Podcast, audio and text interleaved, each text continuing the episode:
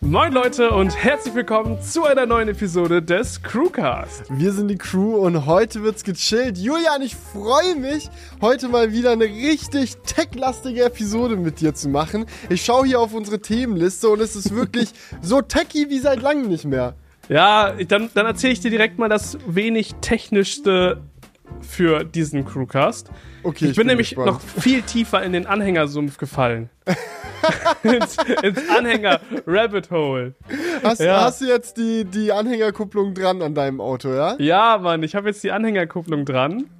Und ähm, ich war gestern beim TÜV, ja, und da musste das vom TÜV abgenommen werden.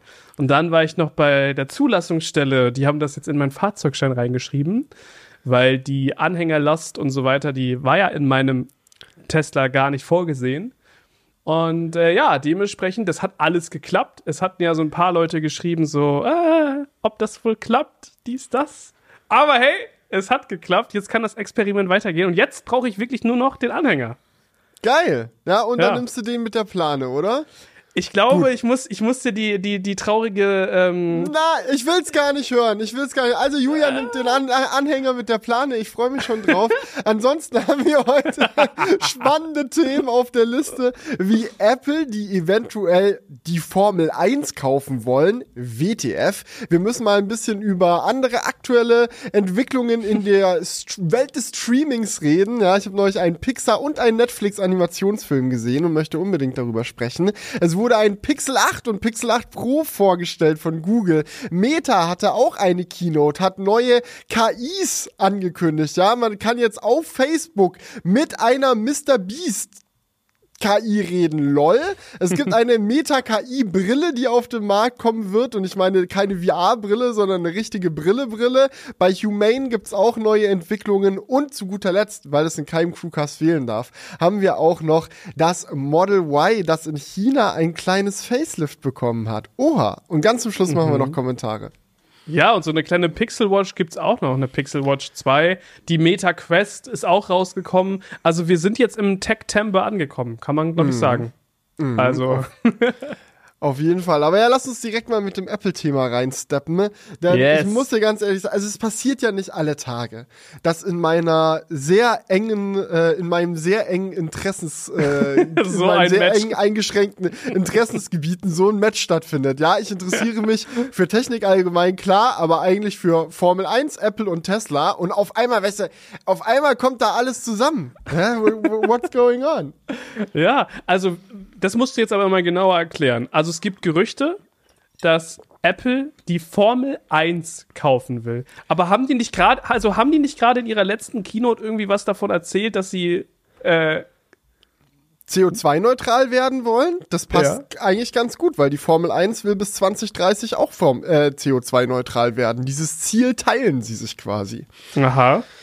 Ja, also Aber das da, sind jetzt so wirklich legitte Gerüchte. Das sind legitte Gerüchte und es ist auch wirklich eine Sache, die realistisch betrachtet tatsächlich passieren könnte.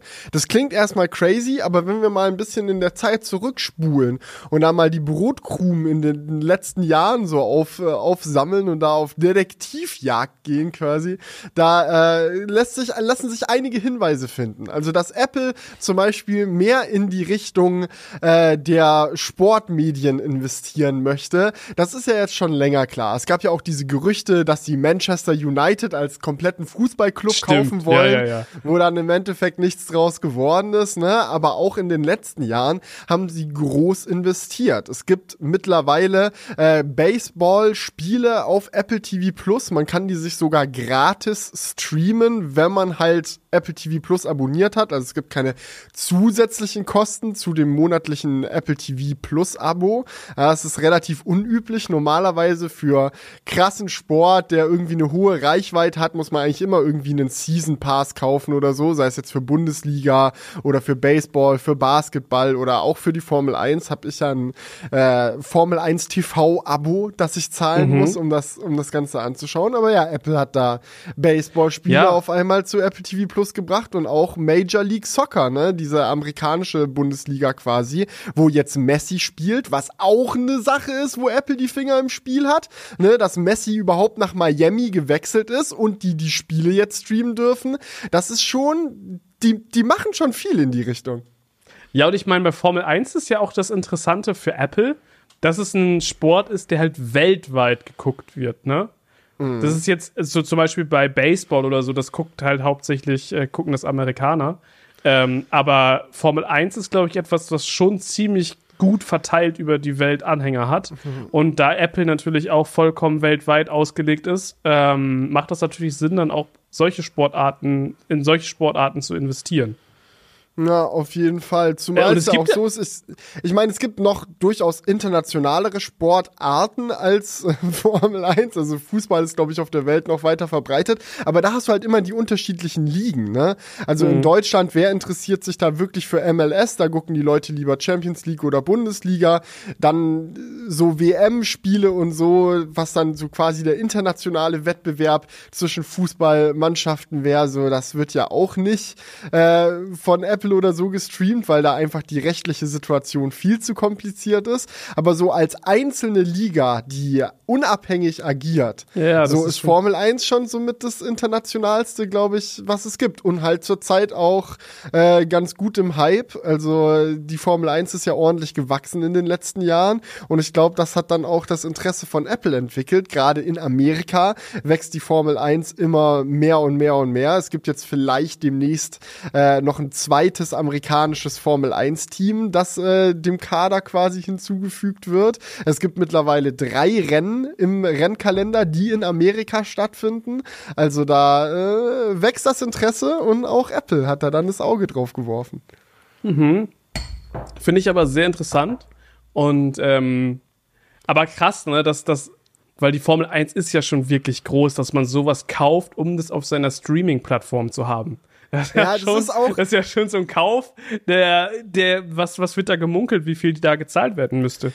Also, die Formel 1 wurde ja erst vor kurzem in Anführungsstrichen gekauft, ja, von Liberty Media, was auch eine amerikanische Firma ist übrigens. Die haben die Formel 1 2017 für ungefähr 5 Milliarden gekauft ja, und haben seitdem scheinbar schon gut Geld damit gemacht. Der Wert der Formel 1 ist durch diesen neuen Hype und die ganzen neuen Zuschauer, die dazugekommen sind, halt auch drastisch gestiegen, so dass jetzt äh, Entscheidungsträger bei Liberty Media sich in Interviews reinsetzen und sagen, dass wenn sie den Lachs verkaufen würden, dass es äh, schon ein vernünftiger Preis sein müsste, weil unter 20 Milliarden ist es für sie halt einfach nicht attraktiv, das loszuwerden. Man diskutiert darüber, dass Apple wahrscheinlich so um die 30 Milliarden hinlegen muss, um die Formel 1 zu bekommen. Genau, und das ist natürlich schon bei einem Streaming-Dienst, der sich ja offensichtlich noch gar nicht lohnt, schon heftiges Investment. Ähm, weil womit verdient denn die Formel 1 Geld? Natürlich auch durch diese Lizenzen. Mhm. Oder das, das ist doch, und, und natürlich auch Sponsoren, okay, aber ähm, ich glaube, diese Lizenzen, die sie halt an RTL oder wer auch immer das gerade überträgt, ich glaube, RTL überträgt gar nicht mehr, das war nee, früher. Sky so. in Deutschland zum Beispiel gerade. Das ist ja irgendwo auch so das, das Geld, wo die dann, was sie dann verdienen. Und wenn Apple jetzt sagen will, sie will, wollen den größten Effekt für ihre Streaming-Plattform haben, müssten sie ja eigentlich sagen, sie machen das exklusiv auf Apple TV. Mhm, das müssten ja. sie auf jeden Fall sagen. Und das ist auch der Punkt, wo ich glaube, dass bei vielen Formel 1-Fans da jetzt Hoffnungen geweckt werden durch diese Gerüchte. Äh, man muss auch sagen, es gibt auch einige, die dagegen sind die dann sagen so, oh, sie wollen nicht, dass Apple Kontrolle darüber hat, weil sie Apple nicht mögen oder aus welchem Grund auch immer. Man muss ja schon dazu sagen, dass Apple TV wirklich überall verfügbar ist. Das ist nicht so, als ob du ein iPhone brauchst oder ein Mac brauchst oder ein Apple TV brauchst, um das gucken zu können. Jeder Smart TV, jedes Android-Handy, jeder Computer, solange du einen Browser hast, so, du kannst Apple TV Plus irgendwie gucken. So, das, das geht. Deswegen wäre es schon sehr verfügbar, sag ich mal. Und in meinen Augen, das deswegen würde ich mich sehr über diesen Schritt freuen, auch verfügbarer als aktuell. Also wenn man sich mal anguckt, was Sky mit diesen, mit dieser Formel 1 Lizenz in Deutschland anstellt. Es ist wirklich grauenvoll. Der Service kostet sau viel Geld. Du hast immer Werbung mitten äh, in den Veranstaltungen so Qualifying guckst, so äh, ist ja immer in drei Sektionen unterteilt, Q1, Q2, Q3 und immer zwischen den Sektionen erstmal Werbung, Werbeunterbrechung, rein da. Ja, und es gibt ja einen internationalen Stream für die Formel 1, der weiterlaufen würde, aber Sky zeigt dir nicht, die zeigen dann da lieber Werbung.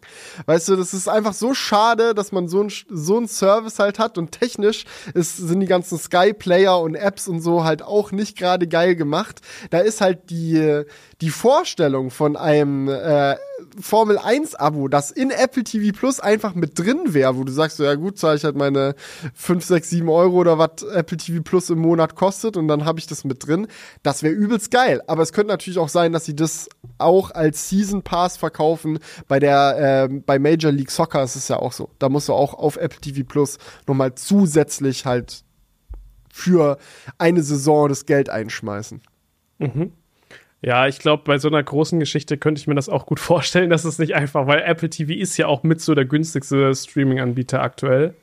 Ähm, außer man nimmt vielleicht sowas wie RTL Plus oder so noch mit rein. Das ist vielleicht noch günstiger.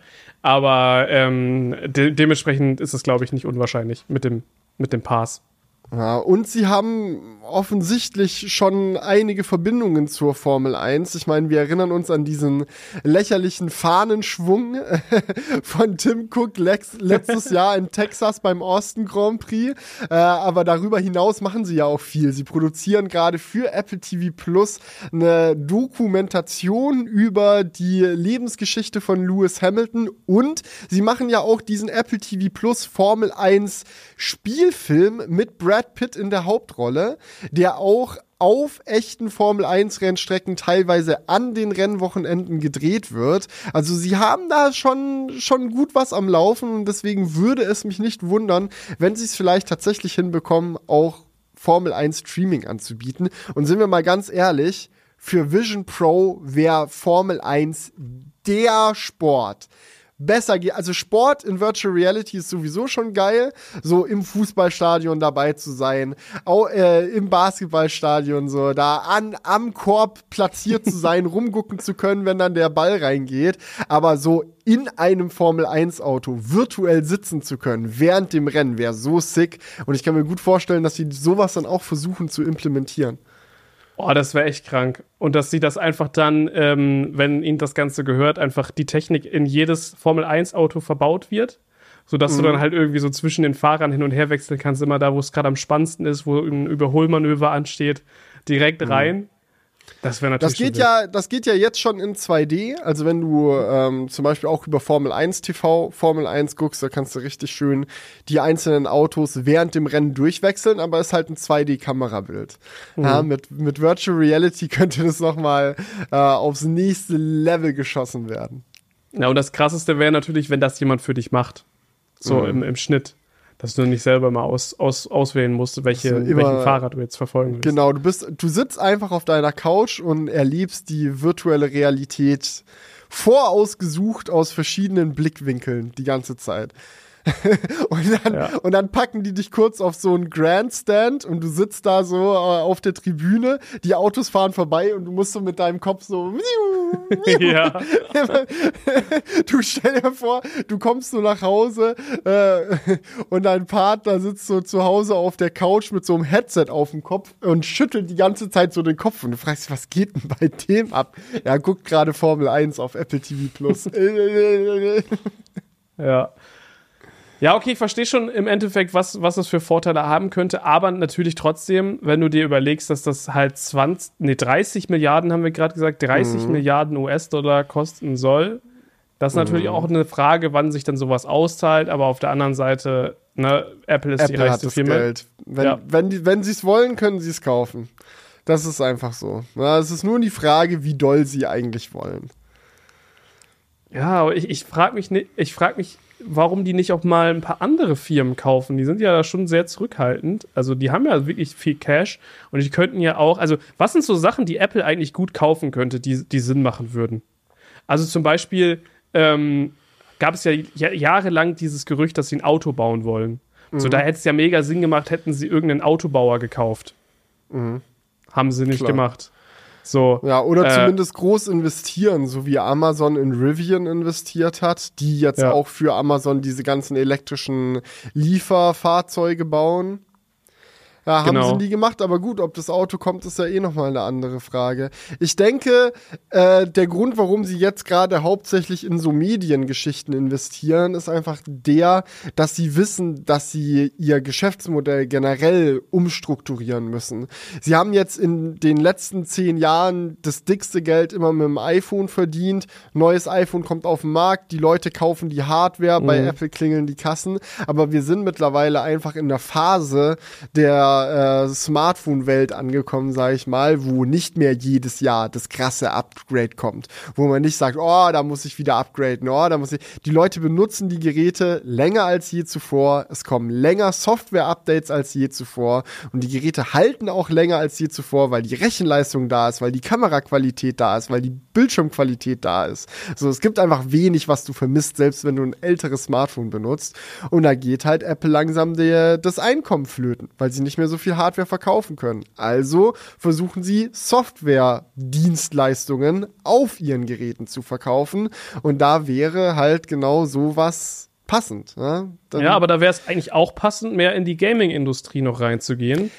Was sie ja, Ja. auch nicht so richtig Ja. machen. Sie haben jetzt zwar technikmäßig vorgestellt, ja, dies, das iPhone soll besser dafür äh, technisch äh, gewappnet sein, aber man könnte ja auch sagen, man kauft irgendwelche Entwicklerstudios oder irgendwas. Ja, Das Geld dafür wäre da und ich weiß nicht, ob das. Gegenangebot zu Activision Blizzard, Microsoft Deal machen, denen es nochmal unter der Nase wegschnappen. Wäre eigentlich auch witzig, ja. Ja.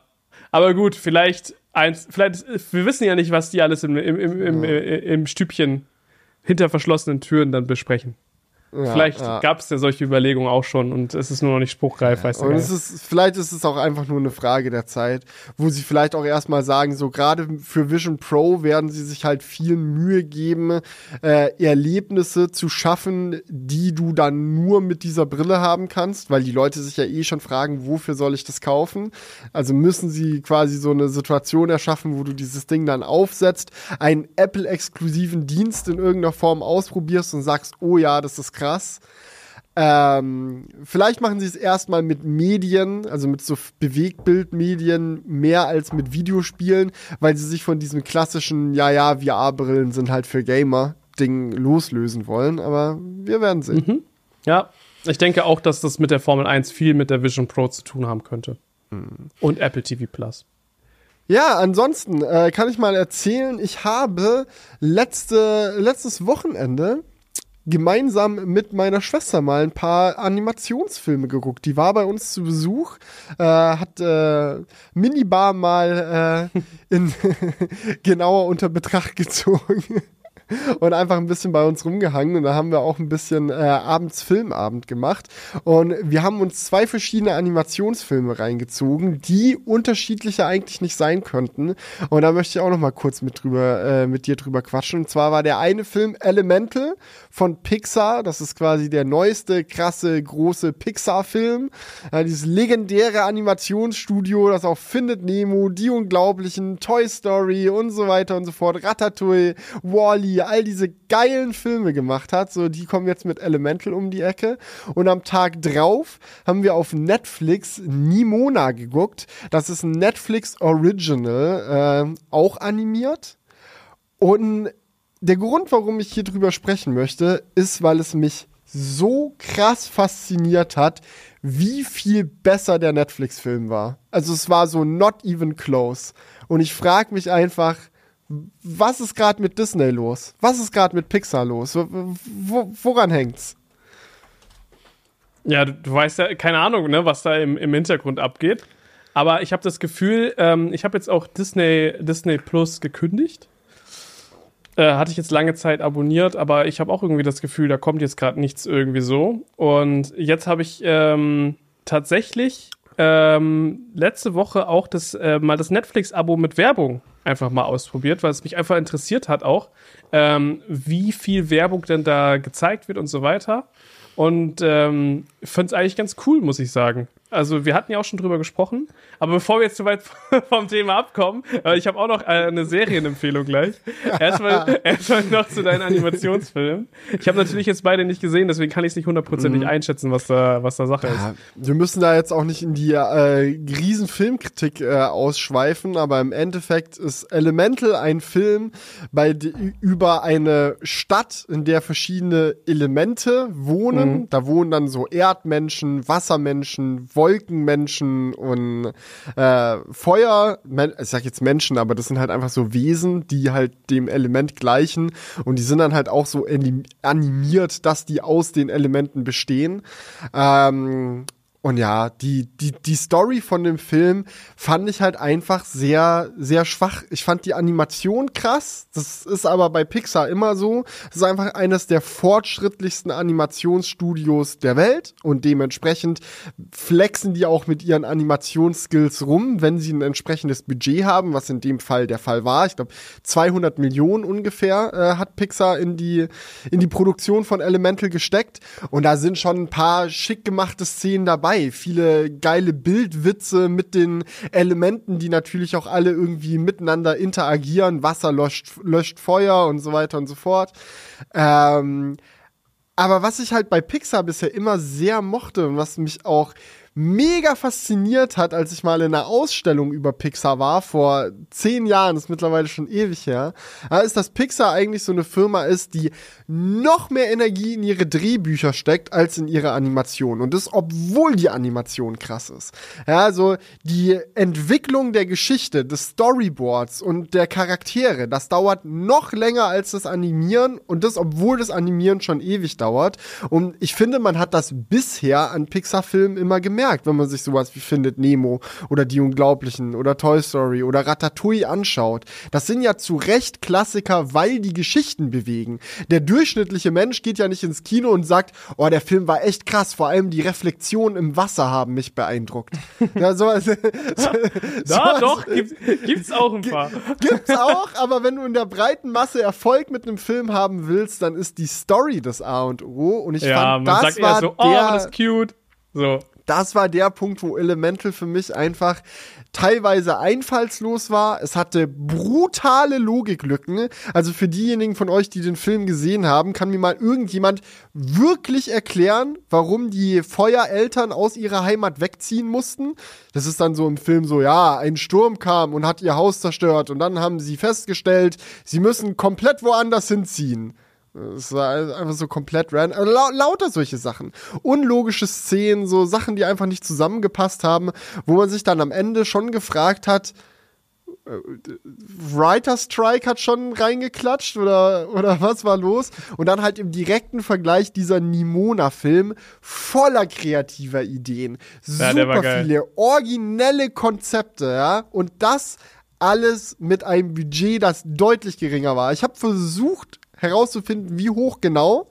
Ähm, Schätzungen zufolge zwischen 20 und 40 Millionen äh, hat die Produktion von Nimona gekostet. Das ist halt einfach mal ein Zehntel von dem, was dieser Pixar-Film gekostet hat. Trotzdem hat Nimona auf Rotten Tomatoes von der äh, generellen Öffentlichkeit einen Score von 94 Prozent bekommen, während Elemental da mit 74 Prozent dasteht. Äh, und ich frage mich einfach so, why? So, keine Ahnung. Also mu muss das, wie kann das sein, dass so ein, ich meine, Pixar, die haben ja fähige Leute, also müssen sie eigentlich haben, ne? Bei sich im Team, nach all diesen Hits, die sie gelandet haben. Und dann kommt da Netflix her, haut da mal äh, ein Zehntel des Budgets, gibt raus, gibt es irgendwelchen kreativen, fähigen Leuten, lässt denen Freiheiten, also das war zumindest mein, mein Eindruck, dass der Regisseur von Mimona machen durfte, was er wollte. Oder sie oder wer auch immer das war. Äh, und ja, war war geil. Eine ne coole Story mit modernen Elementen, einen saucoolen Hauptcharakter äh, einer Shapeshifterin, die nicht nur aussehen kann wie ein junges Mädchen, sondern auch wie ein Nashorn oder Elefant oder Eichhörnchen oder sonst was. Und wie die auch teilweise in der Animation so One-Take-Szenen hatten, wo sie ihre Form fünfmal wechselt, mitten in der fetten Kampfszene und so. Das war schon spektakulär gemacht und unterhaltsam auch noch. Und es gab keine Logik Logiklücken in der Story. Unfassbar. Oh, ich finde Logiklücken, das ist echt, das, das triggert mich am meisten bei Filmen. Ja. Also wenn, wenn du irgendwie so dieses Gefühl bekommst, hä, das kann doch gar nicht. Dann, das, dann, dann ist es echt immer vorbei für mich bei einem Film. Das ist, das kann ich gar nicht ab. Aber ich finde, man kann auch mal einen schlechten Film machen, oder? Es ist, ist jetzt auch äh, kein Weltuntergang, ähm, wenn das jetzt ein, Ja, na, der aber- Eintagsfliege bleibt und äh, die nächsten Filme wieder gut sind. Aber wann kam der letzte krasse Pixar-Film? Das ist halt so das Ding, weißt du, früher hatte man das Gefühl, dass sie fast auf einer jährlichen Basis oder zumindest alle zwei Jahre einen geilen Film raushauen. Der letzte gute Pixar-Film, der mir einfällt, ist vielleicht noch Soul, der war ganz gut. Der ist während Corona als, Ja, als aber dieser, dieser Luca-Film war doch eigentlich auch ganz cool. Ja, war auch nett. Aber ich fand das, ich, ich frage mich, wo die Banger bleiben. Die, wo man, weißt du, dieses Gefühl, was ich nach dem Schauen von Mimo Nimona hatte, war halt so, ich möchte meinen Freunden davon erzählen. Ich möchte diesen Film weiterempfehlen. Das war ein Erlebnis, das mir Spaß gemacht hat. Und nicht so, ja, ja, war ganz gut. Aber so ging es Ich- mir nach Luca zum Beispiel. So, ja, Ich okay. möchte im Crewcast einen 10 Minuten Rant machen. Ja! Exakt. Möchte ich, aber gut, machen wir einen Haken dran, Leute. Zieht euch Nimona rein. Empfehlung. Elemental könnt ihr links liegen lassen. Es sei denn, ihr wollt coole Animationen sehen und die Story ist euch egal. Dann kann man es schon empfehlen. So, Google. Nein, ich habe noch ein Netflix-Thema. So, Ich habe auch. Bedürfnisse, Felix. Ja, okay, dann kannst du deinen 10-Minuten-Rant jetzt starten. Nein, alles gut. Ich, ich fasse mich kürzer. Aber äh, wir, wir sagen, wir halten fest, Pixar soll mal das nächste Findet Nemo rausbringen. Ja, also ein richtiges Ja, und damit meine ich nicht Findet Nemo 3. Jetzt kommt mir nicht mit Findet Kahn oder so ein Scheiß. Nach. Ach, egal. Mach mal Ja. neue, originelle Ideen, eigene Ideen, frische Stories. Oh, oder wie krass war Toy Story einfach? Ja, und jetzt kommt Toy Story 5, aber ich will nicht Toy Story 18 sehen. Ich will das, die nächste originelle Idee haben. Ja, und da waren sie so gut drin früher, neue Ideen auszupacken. Und dieser Nimona, es, es gibt keinen Film, der ist wie Nimona. Ich wüsste nicht mal, womit ich das vergleichen soll. Naja. Äh, noch kurze Empfehlung von mir, weil, wie gesagt, ich habe jetzt auch Netflix ähm, in der, in der mit Werbung Version, ist leider nur Full HD. Das triggert mich eigentlich fast am meisten. Ähm, aber ich muss sagen, Werbung ist aushaltbar, wirklich. Bei, bei Netflix. Also, wie oft wenn kommt da so und wie lange? ich würde ich würd sagen, so zwei bis drei Werbungen, also ni- nicht zwei, drei Werbeunterbrechungen, sondern so zwei, drei Werbungen, also so für fün- 10 bis 15 Sekunden jeweils. Mhm. Ähm, bei einer Episode, die so 40 Minuten dauert. Und also ich hatte vorher gedacht, dass sie das immer ähm, abspielen, quasi bevor du in eine Serie reingehst und wenn du rausgehst, aber es ist tatsächlich so, dass es wirklich mitten in der, in der Serie dann abgespielt wird. Und ich fand es Sind die Zeitpunkte, wo die Werbung kommt, smart gesetzt oder ist das random auch mal mitten in einem Satz oder so? Nee, mitten in einem Satz ist es nicht. Also ich würde jetzt auch nicht sagen, dass es ultra smart gesetzt ist, aber äh, du kannst es auch immer vorab sehen. Ähm, das ist fast wie bei YouTube, dass du in der Zeitleiste dann so gelbe Punkte hast, da kann eine Werbung kommen. Kommt aber auch nicht immer. Okay. Ähm, also ja, ich, ich muss sagen, es ging eigentlich wirklich vollkommen klar. Es waren so im Endeffekt drei Werbungen pro Episode, ähm, wenn du eine Serie guckst. Und du sparst halt wirklich, ich glaube, sieben Euro im Monat. Ja, das ist ja auch nicht, ist ja auch nicht wenig. Also, das kann man sich wirklich zweimal überlegen. Nur 4K gibt's halt nicht. Also, das wäre eigentlich noch ganz cool, wenn es nochmal eine Version gibt von diesem Abo-Modell mit 4K und Werbung. Aber gut, das kann ja noch kommen. Ähm, ich würde da noch eine kurze Empfehlung rausballern, und zwar Liebeskind auf äh, Netflix. Das ist ultra, ultra der Banger. Es ist eine Miniserie mit sechs Episoden und äh, das ist, das hat uns, also die ersten drei Episoden sind wirklich krass, die ziehen nicht richtig in den Bann. Und ähm, ja, ich will jetzt nicht zu viel erzählen, aber es ist im Endeffekt Liebeskinder, ja? es ist ein Thriller, ähm, wo halt genau eine Mutter quasi gekidnappt wird und dann halt unter der Fuchtel von einem Verrückten halt leben muss und die kriegt dann Kinder und so weiter. Und irgendwann fliehen die Kinder, sage ich jetzt mal, mit einer anderen Mutter, aber da will ich nicht zu viel erzählen, das wird zu viel spoilern. Und ähm, dann ist es halt wirklich verrückt, so zu, zu erfahren, äh, wie das dann für Kinder ist, die halt nur in Gefangen Dunkelheit gelebt haben, ne, weil die, die haben nie das, die haben nicht einmal das Tageslicht gesehen. Und die haben, die hat halt, halt wirklich so eine Wohnung gebaut quasi. Äh, irgendwo unter der Erde und äh, wirklich krass. Also wirklich Gänsehautmoment häufig dabei, aber gar nicht so fürchterlich. Also es ist, ähm, also natürlich das, was passiert ist, ist fürchterlich, aber es ist jetzt nicht so eine Serie, die halt so. Aber eigentlich hatten die viel Spaß da. Nee, aber es ist, es ist jetzt nicht so eine, so eine heftig, ähm, ja, wie soll ich, weiß, sagen? Was du meinst.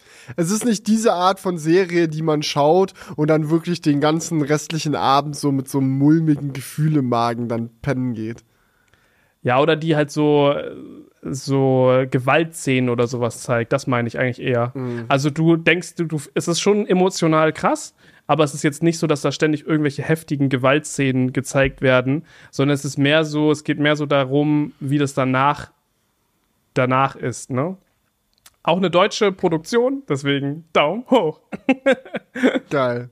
Alright. Ja, dann jetzt Pixel 8 und 8 Pro und Pixel Watch. Yes! Wir Und wollen ich- die ja hier nicht unterschlagen, ne? So ist es. Und ich musste, musste mich gerade schon zusammenreißen, als du gesagt hast, wir nutzen ja unsere Smartphones immer länger. Ne? Ja. Weil das ist jetzt wirklich so das äh, beim Pixel 8 und 8 Pro, was glaube ich die größte Headline ist, meiner Meinung nach. Ähm, und zwar hat ähm, Google die Android-Updates auf sieben Jahre verlängert. Das heißt, wenn du dir jetzt das Pixel 8 kaufst, kannst du das sieben Jahre lang nutzen und bekommst halt immer während dieser sieben Jahre das neueste Android. Dann bekommst du Sicherheitsupdates, aber eben auch diese Feature Drops. Das ist ja so eine Sache, die Google gerne macht. Äh, die haben zum Beispiel irgendeine Kamerafunktion, wie zum Beispiel so Fokusverlagerung im Nachhinein oder irgendwie sowas. Und das bekommst du halt auch während der Zeit. Das heißt, Ja. sie, sie haben jetzt quasi gesagt, für sieben Jahre halten wir die Software von dem Pixel 8 komplett auf dem neuesten Stand. Und das ist schon ein Commitment. Heißt es dann jetzt im Endeffekt, dass Google Apple in ihrem eigenen Spiel geschlagen hat? Weil man hat ja bisher Apple immer nachgesagt, dass sie die Firma mit der besten Software-Update-Politik für bestehende Geräte sind, weil sie halt einfach sehr lange Software-Support für ihre iPhones machen und auch lange iOS-Updates bringen. Aber diese Feature-Drop-Geschichte ist natürlich bei Apple schon so eine Sache, wo selbst wenn du die neueste iOS-Version hast, du vielleicht auf manche Features verzichten muss, die aus politischen Gründen dann nur neuere Geräte bekommen. Manchmal gibt es technische Gründe, die nachvollziehbar sind, aber manchmal sind es, ich meine, ich möchte alleine mal daran erinnern, wie das mit dem Stage Manager war, der erstmal irgendwie nur für die M-Chips äh, angekündigt wurde. Kamerafunktionen sind so ein ganz großes Ding, wo Apple immer gerne sagt, ja, ja, das können dann die neuen Geräte. Aber alte iPhones bekommen dann die neuen Kamera-Features nicht, weil die haben ja dann das in Anführungsstrichen alte Kamerasystem.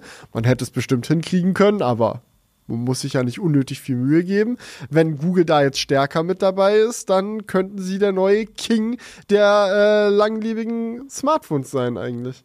Ja, also ich glaube tatsächlich, dass das äh, eine Sache ist, die Google auf jeden Fall besser macht, weil da haben wir, ich glaube, das war in einer der letzten Episoden, haben wir uns da auch erst darüber abgefuckt, dass es dann so neue Kamera-Features gibt, die dann halt nicht in alte Geräte reinkommen. Und ich glaube, das ist bei Google tatsächlich deutlich besser.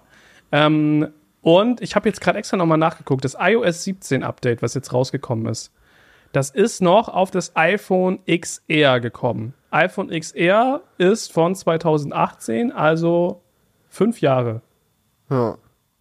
Also, ja, da sind sie auf jeden Fall.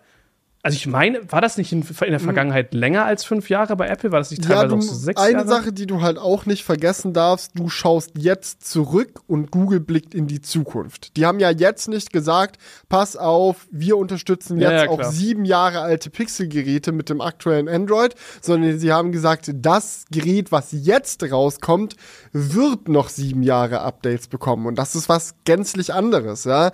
Weil gerade für Software-Updates ist es ja auch relevant, auf was für einem SoC läuft das dann überhaupt? Und ähm, desto stärker auch die Apple A-Prozessoren geworden sind und jetzt auch desto stärker die Tensor-Chips in den Pixel-Geräten werden, desto leichter wird es der Firma natürlich auch fallen, lange Updates zu bringen. Also ich kann mir schon vorstellen, dass ein iPhone 15 auch in sieben Jahren noch ein aktuelles iOS bekommt, aber so richtige Versprechen macht Apple da eigentlich nie. Die bauen eher auf der Reputation auf, die sie bisher hatten als Firma, die lange Updates bringt. Aber so Ja. ein, ja, wir machen es exakt so viele Jahre. Mach, Das wollte ich auch gerade sagen. nie an. dass das ja ein Unterschied ist. Natürlich, man schaut, das ist ja aber auch das Einzige, was du gerade machen kannst bei Apple, in die Vergangenheit schauen, ne? Weil du gerade sagtest, ich schaue jetzt in die Vergangenheit und bei Google schauen wir in die Zukunft, klar.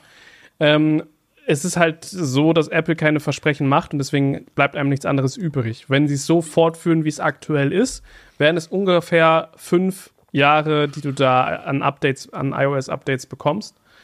Ähm, und da ist dann halt jetzt Google aktuell zumindest, kann man schon sagen, mit, mit dem aktuellen Versprechen besser als Apple ohne Versprechen und die Reputation der Vergangenheit.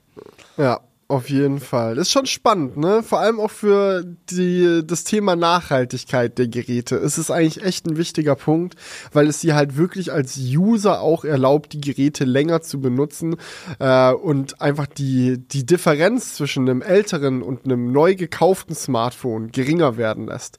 Weil dann neue Geräte, die in Zukunft halt auf dem Markt erscheinen, zwar mit neuen Hardware-Features glänzen, aber die Software-Features im Großen und Ganzen immer auf die gesamte Plattform kommen. Und eigentlich macht es auch mehr Sinn, die Sachen so getrennt zu behandeln, weil du ja als äh, gesamter er Experience-Anbieter. Ja, also du verkaufst ja eigentlich nicht nur das Smartphone so, sondern du verkaufst das Nutzererlebnis mit dem Smartphone. Da ist es schon wichtig, deine gesamte Nutzerschaft auf deinen coolsten und neuesten Ideen draufhängen zu haben. Und wenn du dafür ältere Geräte die Updates dann nicht mehr bringst, dann fallen die Leute halt hinten runter, solange sie kein neues Gerät kaufen. Und das ist halt, ma- macht schon gut Sinn. Ich bin gespannt und finde es einen saudopen Move von Google. Ja, wobei man halt auch sagen muss, dass Google glaubt, also würde ich jetzt so einschätzen, aktuell viel weniger davon hat als, als Apple. Apple hat ja, ähm, Apple hat ja, glaube ich, schon das stärkere Ökosystem, was so eigene Abo-Dienste und sowas angeht. Ich meine, klar, Google hat auch YouTube und ähm, den Play Store, wo die auch Geld mit verdienen. Aber ich glaube schon, dass so ein iPhone-User unterm Strich mehr Geld bei Apple lässt als ein Android-User bei Google. Und Auf dementsprechend ist ja eigentlich bei Apple interessanter für Apple, äh, die Leute lange, lange ihre Smartphones nutzen Ja. zu lassen. Also wenn ich abschätzen müsste, wie lange ein iPhone 15 noch iOS-Updates bekommt, dann würde ich einfach mal in den Raum werfen, dass das wahrscheinlich auch sieben Jahre oder mehr werden. Aber es ist natürlich nur eine Vermutung. Ja, ich meine, die Prozessoren haben halt Rechenpower bis zum Abwinken mittlerweile. So, wenn du dir diesen A17 Pro Chip reinziehst, so, ich kann mir nicht vorstellen, was in den nächsten sieben Jahren mit iOS passieren soll, dass der A17 Pro da nicht mehr mit klarkommt. Das, also, how? How? Aber gut, sag niemals nie, ne? Wir werden es rausfinden. Was mich jetzt aber interessiert, was hat sich denn bei dem Pixel 8, dem 8 Pro und der Pixel Watch denn hardwaretechnisch getan? Ja, also es sind so, also ich muss sagen, es sind meiner Meinung nach jetzt gar nicht so heftige Schritte gewesen. Ähm, ich fand fast die Software-Sachen ähm, cooler. Aber es ist natürlich, der, der Prozessor ist halt überall neu gekommen. Ähm, wobei man dazu sagen muss, dass bei dem Pixel 8 und Pixel 8 Pro der Tensor G3 jetzt ja drin ist und da fast nichts zu bekannt ist. Also ich war da auch in so einem Call mit Google, wo die das schon ähm, vorbereitet haben und einem was gesagt haben. Und da haben die halt auch keine Infos rausgehauen. Aber Ähm, das ist das heißt- kein gutes Zeichen, oder? Wenn es krass wäre, würden sie mit flexen. Eigentlich schon, das würde ich nämlich auch so sagen.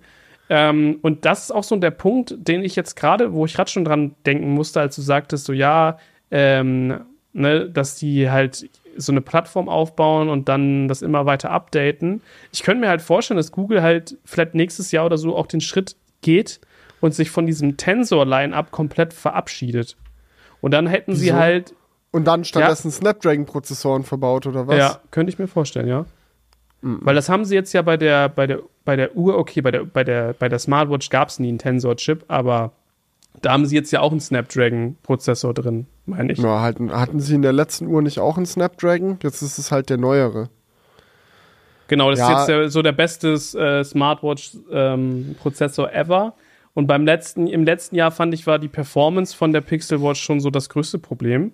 Mhm. Und ich glaube, das wird bei der Pixel Watch 2 jetzt auf jeden Fall auch so mit der größte Unterschied sein, dass es wahrscheinlich etwas smoother läuft alles. Ähm, das ist ein bisschen wie auch bei der Galaxy Watch der aktuellen. Da haben sie auch viel an der Performance gemacht. Ja. Und ich glaube, das, das wird man bei der Pixel Watch vor allem spüren. Aber ich könnte mir halt vorstellen, dass Google in den nächsten Jahren, da gab es auch, glaube ich, schon Gerüchte zu, dass die irgendwann sich von dem Tensor ähm, Line-Up verabschieden. Aber, aber warum? Weil, ja, weil, weil die nicht ja, gut genug sind? Ja, oder? ich glaube, die werden ja von Samsung produziert und Samsung selbst nutzt ja ihre Prozessoren nicht mal mehr. Also für die High-End-Geräte zumindest nicht. In der Mittelklasse schon, oder? Ne, ich glaube, also die, die, haben sich Also die haben ja, die haben ja die Exynos-Sparte nicht komplett eingestampft, sondern halt nur von den High-End-Geräten Das müsste man jetzt mal gucken, was jetzt zum Beispiel in der A-Serie oder so drin ist. Äh, für einen mhm. Prozessor. Aber auf jeden Fall in der S-Serie ist es nicht mehr drin. Ja, nee, ich, ich, ich weiß nicht. Ich glaube, es gibt viele Vorteile für Google, ihre eigenen Chips zu benutzen, weil sie halt Android und die Chips noch besser aufeinander anpassen können. Sie können auf den Pixel-Geräten genau die Erlebnisse möglich machen, die sie möglich machen wollen.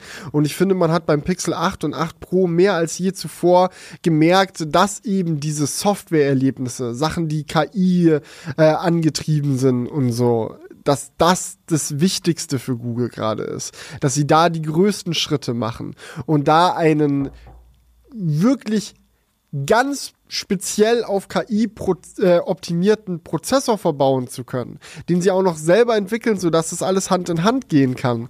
Das hat schon, hat schon große Vorteile für sie, denke ich. Ja, auf jeden also, Fall. Also so in der Theorie würde ich dir auch zustimmen.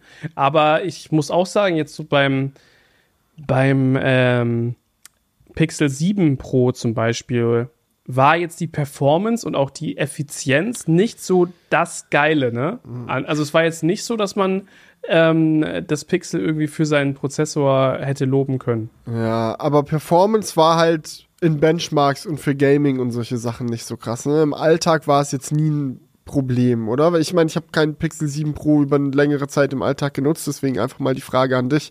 Hast du das aktiv gemerkt mit der Performance oder war das halt so, ja, man wusste es halt, weil man Tests gemacht hat?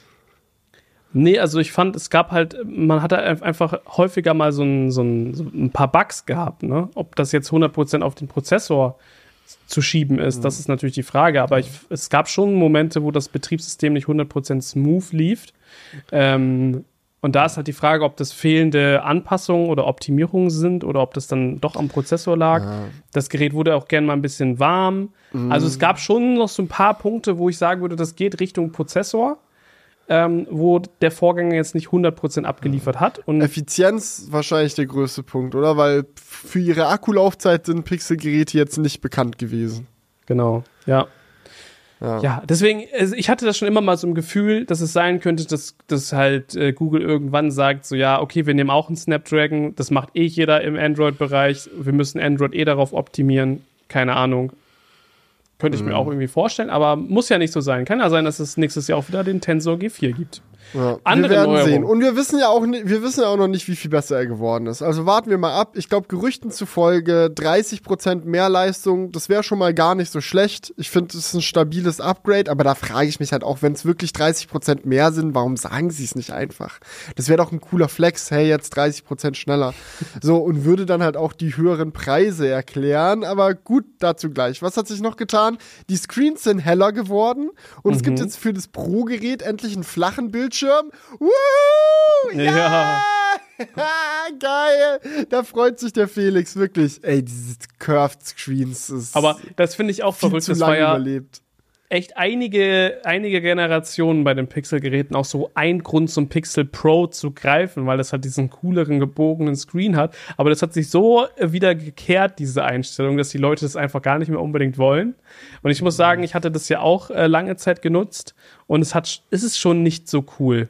Muss ich, muss ich jetzt im Nachhinein auch wirklich sagen, weil du aus verschiedenen Blickwinkeln einfach manchmal dann so ein komisches Schimmern hast, weil halt du diese Rundung dann im Display hast. Es ist dann irgendwie nicht so. Ich finde es ja. beim S23 Ultra eigentlich ganz nett. Da haben sie es wirklich noch ganz, ganz leicht, diese Rundung drin. Aber der ja. Trend ist ja eigentlich ganz klar, dass es halt wirklich verschwindet. Aber es ist halt schon, ich meine, alleine, dass sie die Rundung jedes Jahr aufs Neue bei Samsung dezenter, dezenter, dezenter, dezenter, dezenter machen, zeigt mhm. ja auch, dass sie davon so ein bisschen weg wollen oder dass sie auch gemerkt haben, dass es in der breiten Masse jetzt nicht mehr so beliebt ist. Ich glaube, gerade am Anfang, als es neu war, war es halt noch irgendwie besonders, weil man halt gesagt hat, oh krass, das Display kann überhaupt so gebogen sein. Das ist ja technisch voll krass, dass die das hinbekommen. Und ja. zusätzlich ist es natürlich auch noch eine optische Möglichkeit, die Displayränder schmaler zu machen. Wenn du die, die, den Rand quasi umbiegst, dann schaust du ja, wenn du von vorne auf das Gerät schaust, eigentlich nicht mehr gerade auf den Rand, sondern du müsstest, um die tatsächliche Dicke des Randes zu sehen, schräg auf dein Handy gucken. Und das hat auch dabei geholfen, die Geräte moderner wirken zu lassen. Aber mittlerweile kriegst du dünne Displayränder ja auch easy bei flachen Displays hin. Das ist ja nicht mehr das Problem. Ja, definitiv. Und ähm, selbst bei Samsung ist es ja jetzt so, dass es nur noch im Ultramodell, glaube ich, ist. Also das normale mhm. S23 hat es ja auch schon nicht mehr. Aber ja. ja. Screens sind sehr viel heller. Ich glaube, 2400 Nits schafft das 8 Pro jetzt. Unfassbar. Äh, bin sau gespannt, wie das sich dann äh, ablesen lassen wird, so bei knalle Sonneeinstrahlung und so. Da verhalten sich die Geräte ja auch gerne mal ein bisschen speziell. Das iPhone hat ja auch so einen krassen hellen Boost-Modus, aber der äh, aktiviert sich dann nur unter bestimmten Bedingungen und so. Aber wir werden sehen. Und äh, es gibt einen neuen Sensor im 8 Pro, ja, noch eine Sache den zum wir Display, alle gewartet haben. weil bei, beim Pixel 8 ist es so, dass es jetzt auch 120 Hertz unterstützt und mhm. beim Pixel 8 Pro haben wir halt auch eine adaptive Anpassung der Bildwiederholungsrate. ähm, das Apple. genau, aber beim Pixel 8 ist es nicht adaptiv, aber dafür kannst du zwischen 60 und 120 Hertz dich entscheiden, mhm. ähm, was ja ins iPhone 15 es leider nicht reingeschafft hat. Ja, aber ich glaube auch, dass es was ist, was sie nie machen würden, so äh, bei Apple. 120 Hertz ins normale iPhone bringen, aber nicht als LTPO. Weil das ist ja dann der Moment, wo der Screen auch auf jeden Fall immer mehr Akku verbraucht. So mit einem LTPO 120 Hertz Screen schaffst du es halt, die Bildwiederholrate zu erhöhen, ohne den Verbrauch zu erhöhen, weil du halt dann auch bei Standbildern und so ordentlich runtergehen kannst mit der Bildwiederholrate. Aber nun ja, neuer Sensor. Ähm, darauf hat die Welt gewartet. Das Pixel 8 Pro kann jetzt als Thermometer verwendet werden. Ja, das fand ich verrückt. äh, ich ich habe das gesehen und dachte mir nur so, das ist eigentlich ein geiles Covid-Feature, aber es, es, kommt zu spät. kommt zu spät. So, na, nach der Pandemie ist vor der Pandemie, du weißt, aber äh, nichtsdestotrotz unüblich für ein Smartphone, oder? Ja, und ich frage mich halt, wie weit man dieses Feature dann wirklich ausreizen kann. Also, ähm, ob du dann halt auch sowas wie äh, so eine Wärmebildkamera damit teilweise so in, in, in Billo ersetzen kannst.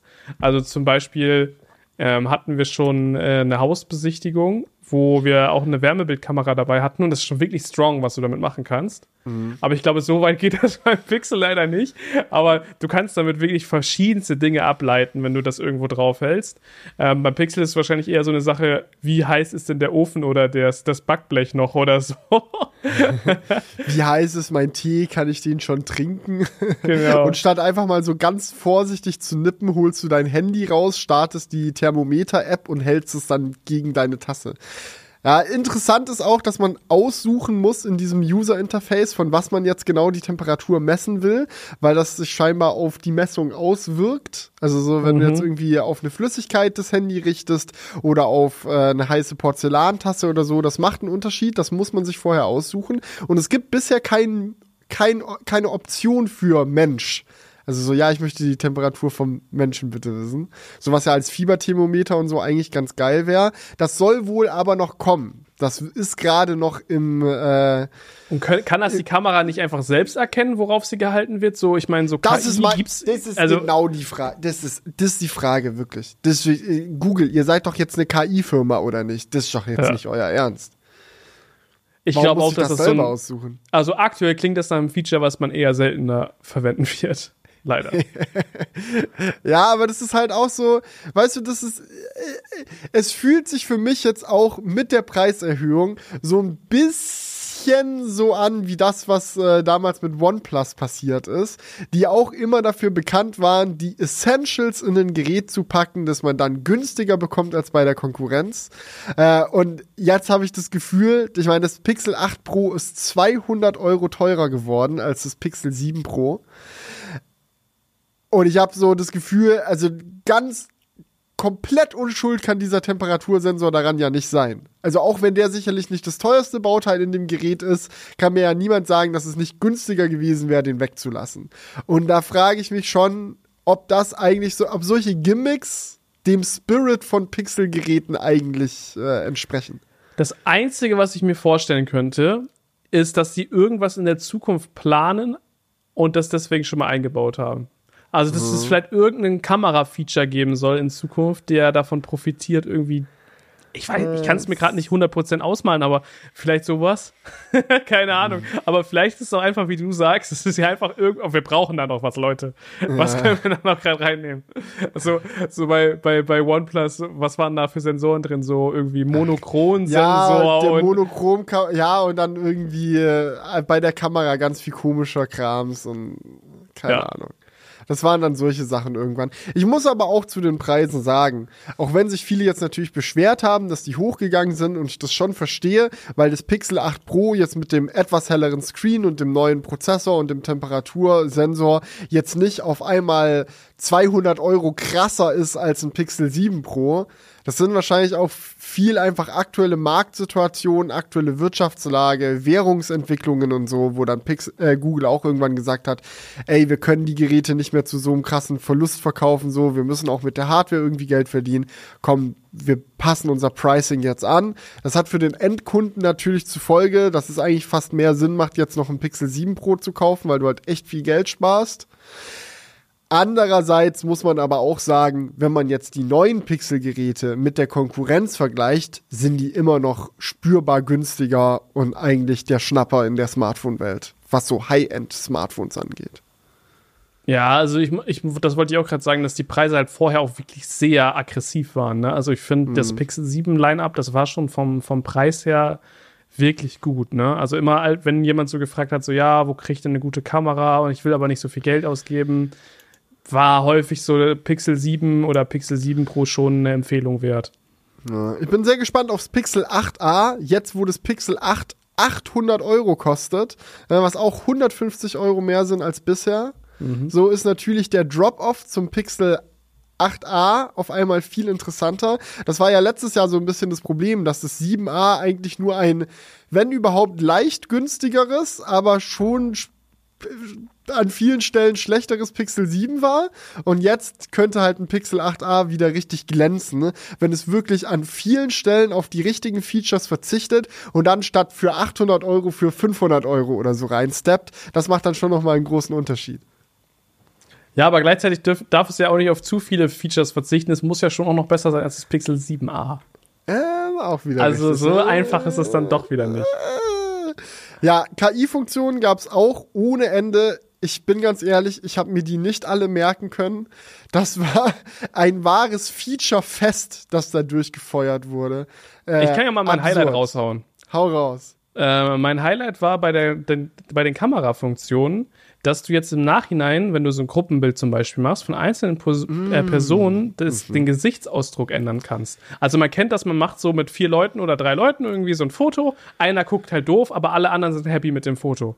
Bisher mhm. musstest du dann noch ein neues Foto machen, damit alle happy sind. Aber jetzt kannst du halt auch äh, den Gesichtsausdruck von einer Person halt im Nachhinein anpassen, einfach weil das Gerät halt auch mehrere Fotos macht und du dann halt einen anderen mhm. Zeitpunkt auswählen kannst. Und ja, ich glaube, das, muss man vielleicht dazu sagen, zumindest so wie ich das Feature verstanden habe, errechnet der dann nicht einen neuen Gesichtsausdruck über KI und sagt so, nee, nee, der hat gelächelt, sondern der nimmt quasi einen anderen Moment in Zeit. So, äh, entweder wenn du ein Bild machst, schon von ein bisschen davor und ein bisschen danach, aber auch wenn du mehrere Bilder machst, das kennt man ja auch oft, du machst halt dann so fünf Gruppenbilder am Stück.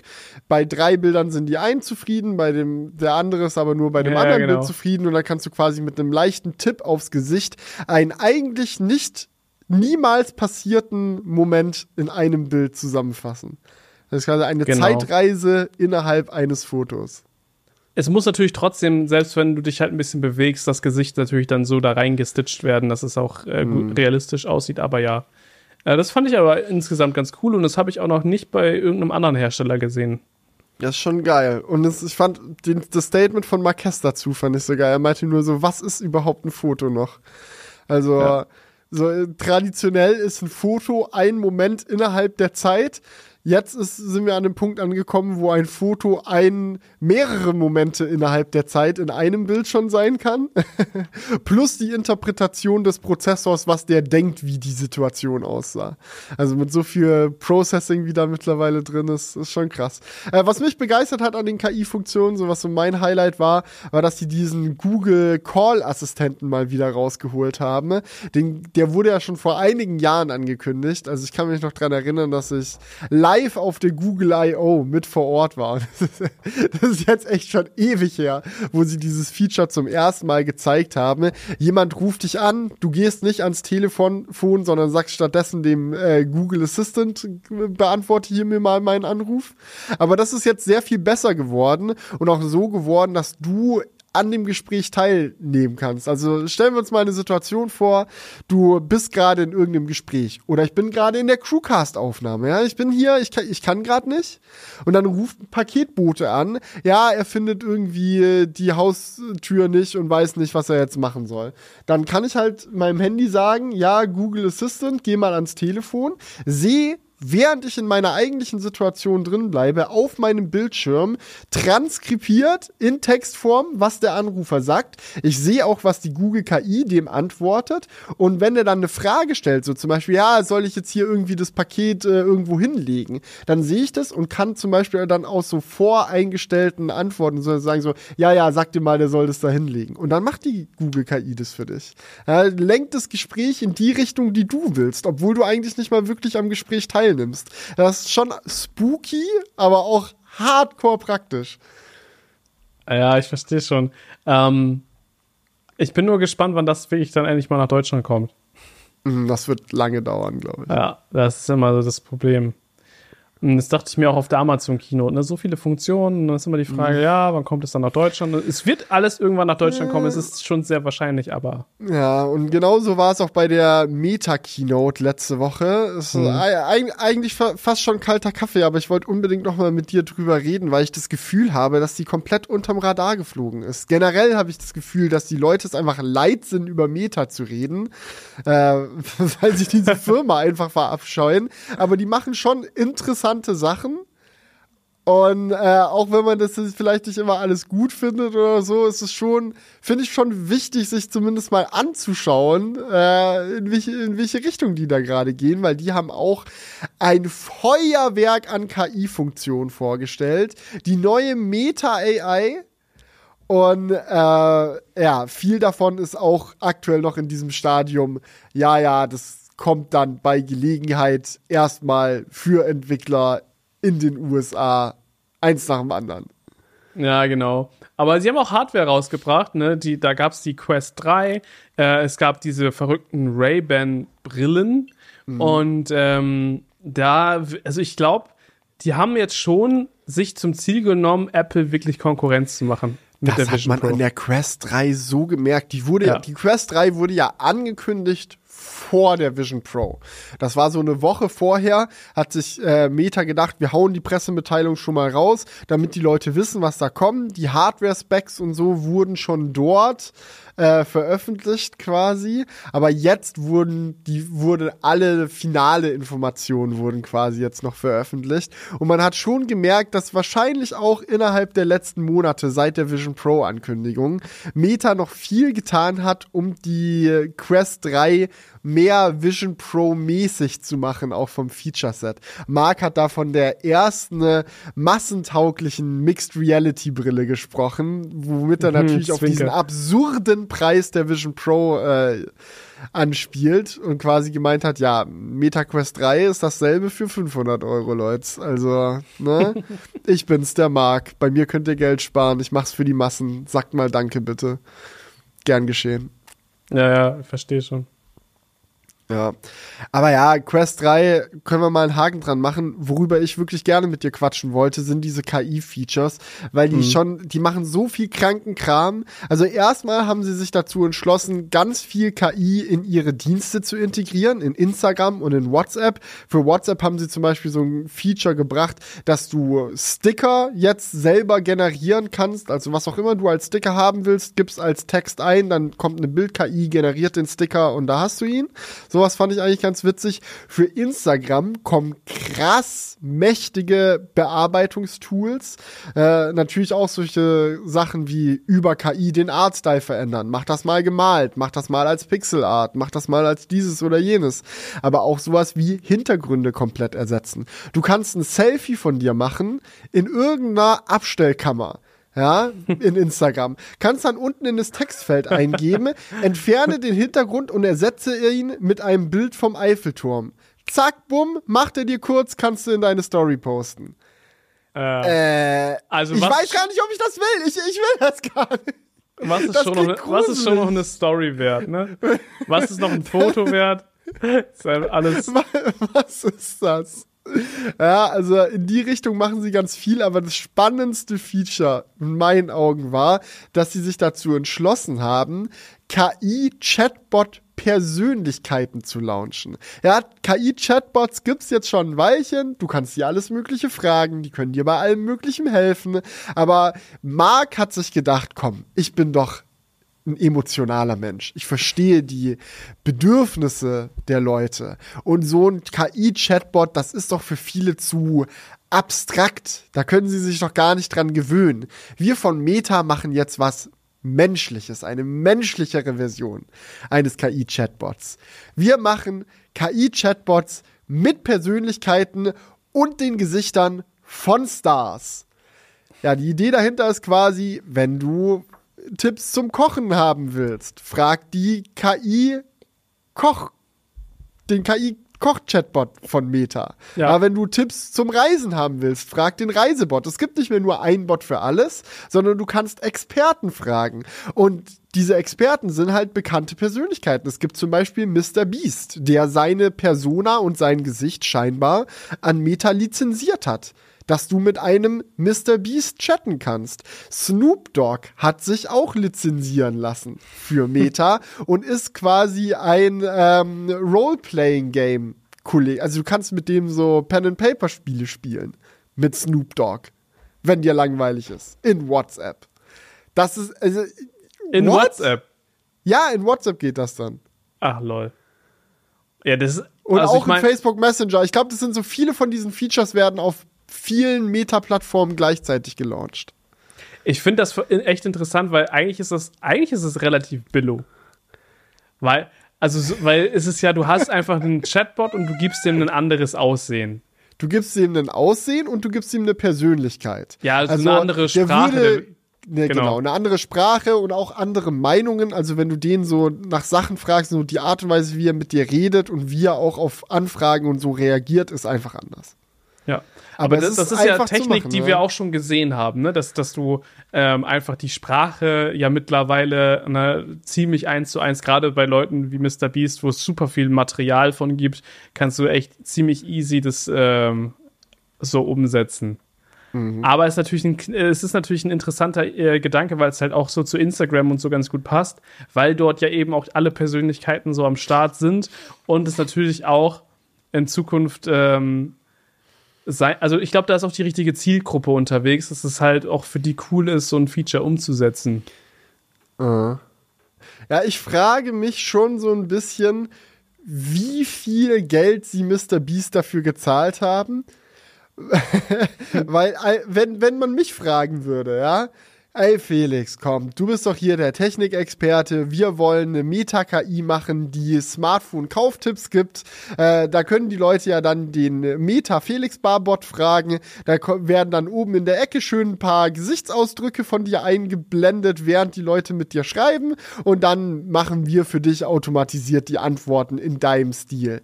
Ich hätte einfach Angst, weil dann existiert ja quasi eine digitale Version von mir online, die alles Mögliche sagen könnte, ohne dass ich das kontrolliere. Weißt du, wenn die Leute dann da mit, mit Mr. Beast reden und die irgendwie die KI austricksen, dass die dann irgendwelche rassistischen oder sonstigen Sachen auf einmal von sich gibt, so dass es, da gibt's natürlich auch Filter für in den Systemen, aber weißt du, das Gefahrenpotenzial ist einfach für eine Person, Person, die so in der Öffentlichkeit steht, immens. Ja, ich, ich, das ist halt immer die Frage, ne? Weil auf der anderen Seite ist, glaube ich, es ist die Frage, wie heftig realistisch das aussieht, was sie da es jetzt gebaut haben. Es sieht nicht super realistisch aus. Aber es ja, soll schon, es ist eindeutig dafür gemacht, dir das Gefühl zumindest zu vermitteln mit einer, also du weißt schon, dass es nicht der echte Mr. Beast ist, aber es soll so ein bisschen dieses, haha, guck mal, du kannst sogar mit Mr. Beast chatten. Ja, okay, aber dann ist es ja auch nicht bei einem Level, wo man irgendwie da was abfilmen kann und dann posten kann und dann jeder denkt so, oh, das hat Mr. Beast gesagt. Nee, das nicht, aber trotzdem ist es ja ein Produkt mit deinem Namen drauf. Ja, ja, okay. Also der wird sich natürlich gut bezahlt haben lassen, aber es, es wäre noch heftiger, wenn es jetzt halt wirklich fotorealistisch aussieht.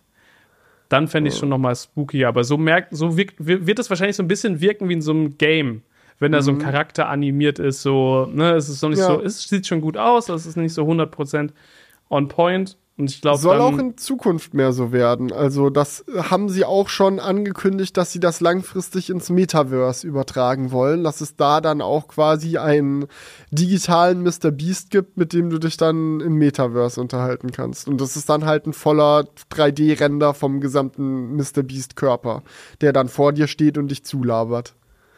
Ja, aber ich fand auch dieses, ähm, dieses äh, Feature cool, wo man so ein Gespräch miteinander haben konnte. Ähm, und äh, das dann halt so zusammengeschnitten wurde.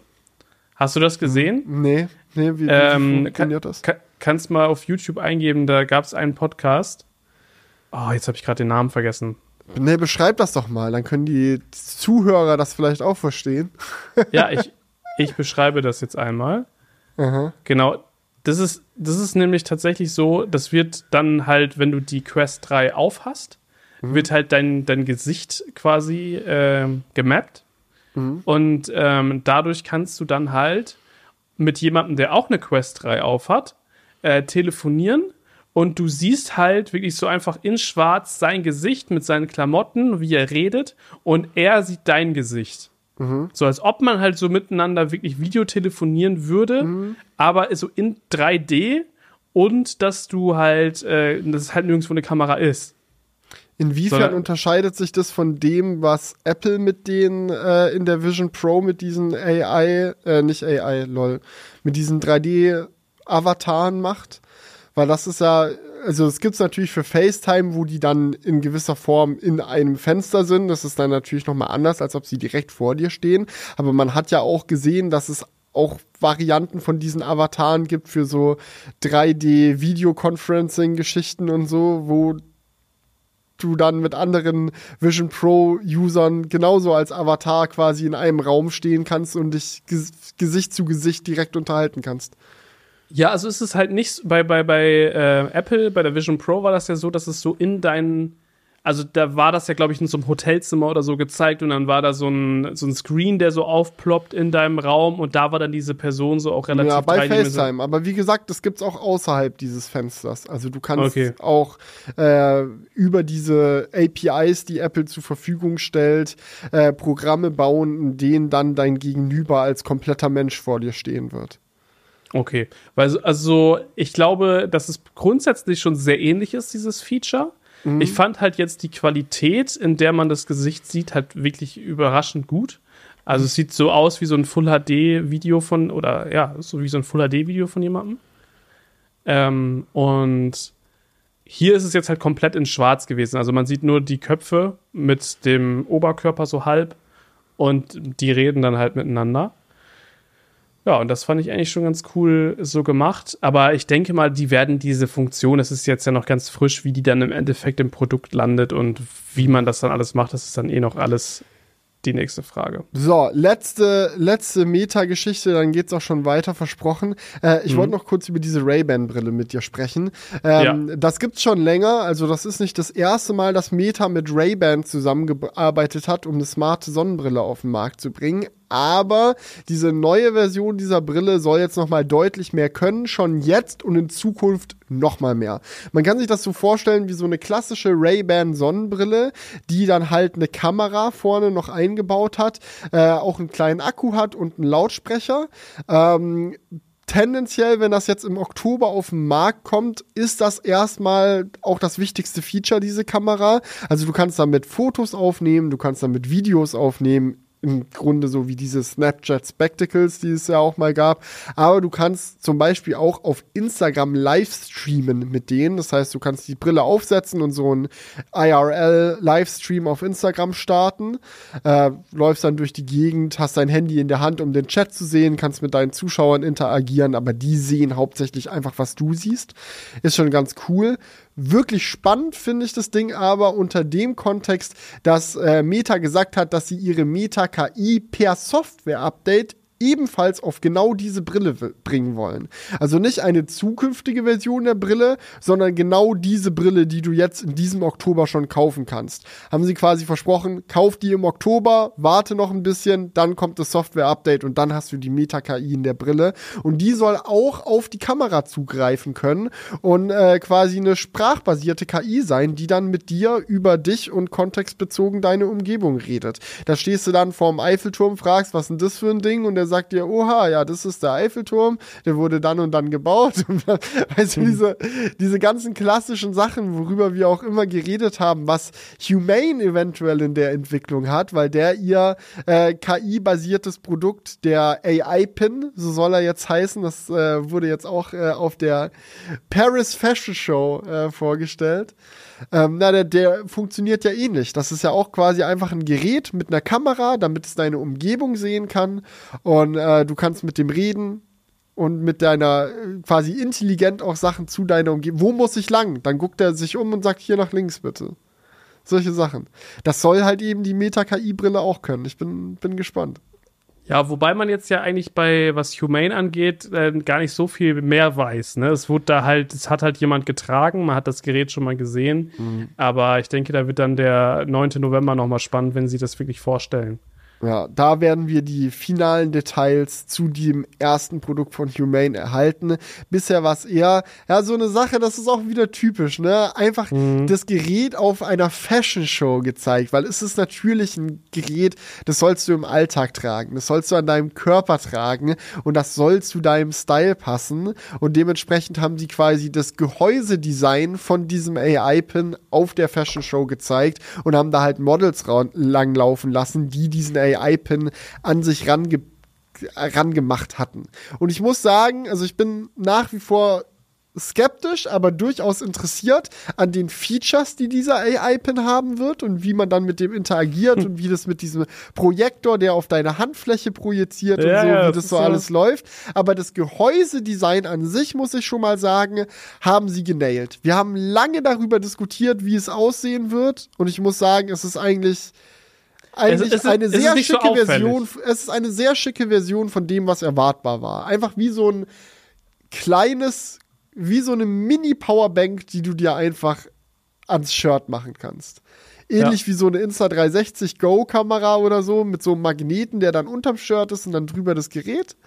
So, aber das hängt dann da, es ist nicht sonderlich groß, es ist nicht sonderlich im Weg und auch schlicht genug vom Design, dass es jetzt nicht mega krass immer die Aufmerksamkeit auf sich zieht. Ja, genau. Ähm, aber gut, ein bisschen Aufmerksamkeit soll auch Tesla sich noch ziehen.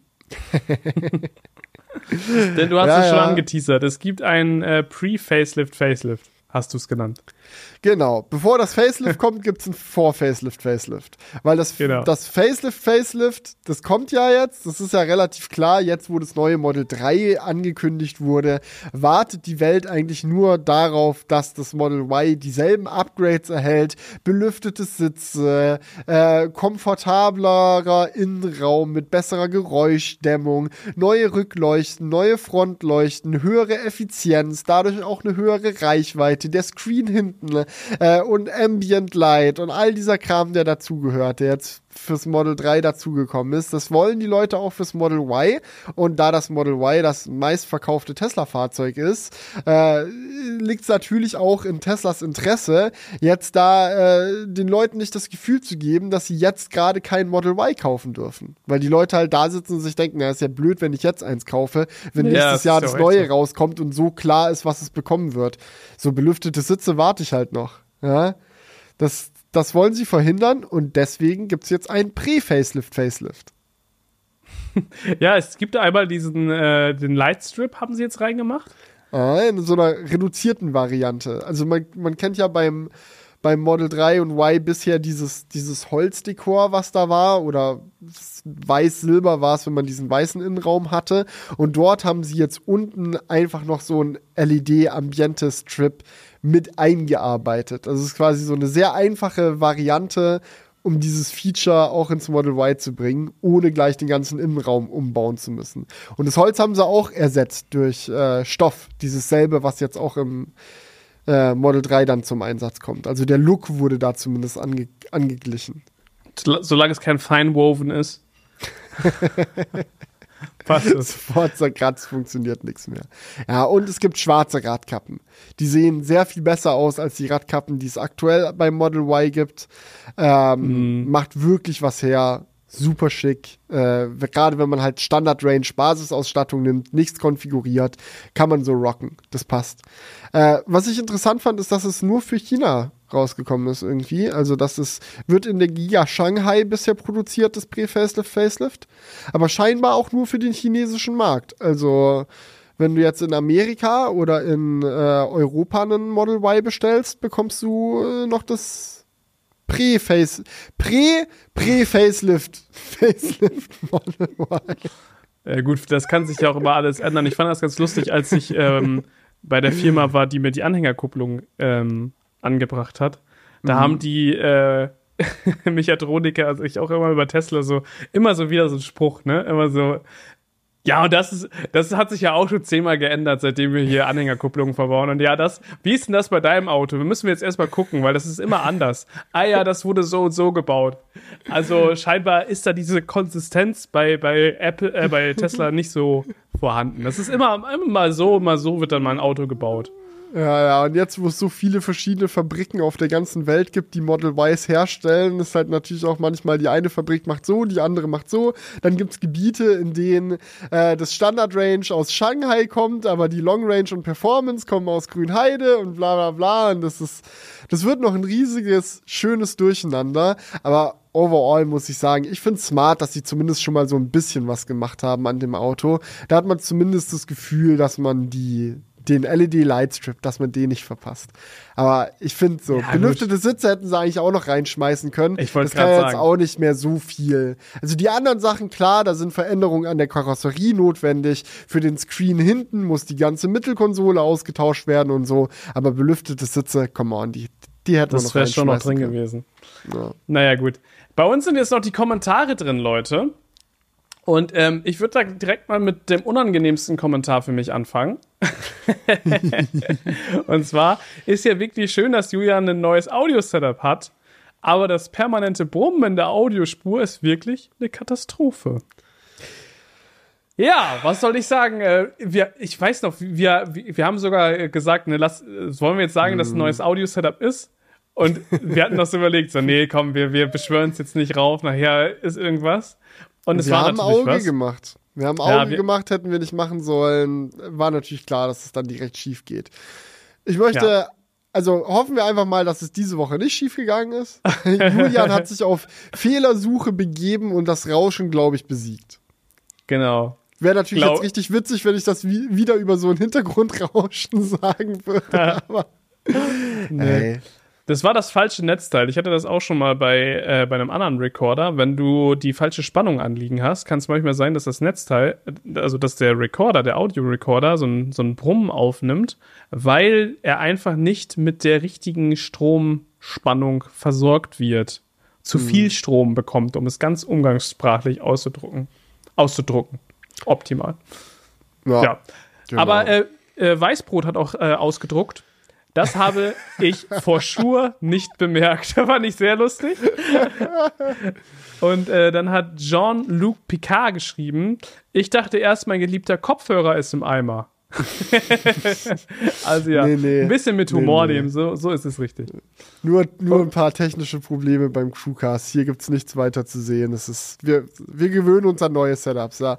Äh, ansonsten, ich weiß nicht, ob du dazu einen äh, Kommentar gescreenshottet hattest. Aber fand ich ganz interessant, dass einer noch geschrieben hat, dass du jetzt gerade ein Shure SM7B kaufst, wo jetzt doch ein neues SM7B rausgekommen ist. Ähm, ich, ich denke nicht, dass, äh, dass du da was verpasst hast. Das neue SM7B ist schon ganz cool, weil es ohne Interface aufnehmen kann quasi. Also das hat so ein Preamp mit drinne oder nicht ohne Interface, aber das ist halt, das kann halt äh, die boah, wie, wie sagt man das richtig? Ja, das, man muss sein Interface relativ laut drehen um mit dem Shure SM7B aufzunehmen. Und der Preamp in diesem neuen SM7DB soll dabei helfen, das halt äh, rauschärmer zu gestalten. Aber wenn man mit einem Floating Recorder aufnimmt, so wie wir, ist eigentlich eh egal. Also da, da sollte das nicht das Problem sein. Huh, habe ich ja noch, noch Geld ja gespart mal... eigentlich. Ja. Äh, Buddy hat geschrieben äh, zu der Frage, was man nachts im Apple Headquarter machen würde. Ich würde nachts eingeschlossen die Vision Pro aufsetzen und einfach nur rumlaufen. Finde ich gut. äh. ja. Okay, dann gab es noch einen längeren Kommentar zu dem Thema mit dem äh, mit der Rückseite vom iPhone 15. Ne? Da hatten wir drüber gesprochen, dass die oh, irgendwie spannend, ja. schneller zu Bruch kommt. Äh, auch von Weißbrot, sehr aktiv in den Kommentaren. Ähm, Moment, das iPhone 14 ohne Pro war bereits so konstruiert, das 15 ebenso. Neu ist nun, dass die Pro-Modelle, also iPhone 15 Pro, nun auch so gebaut sind. Ähm, das ist aber meiner Meinung nach nicht der Grund, warum es nun leichter bei Stürzen zu einem Bruch kommt.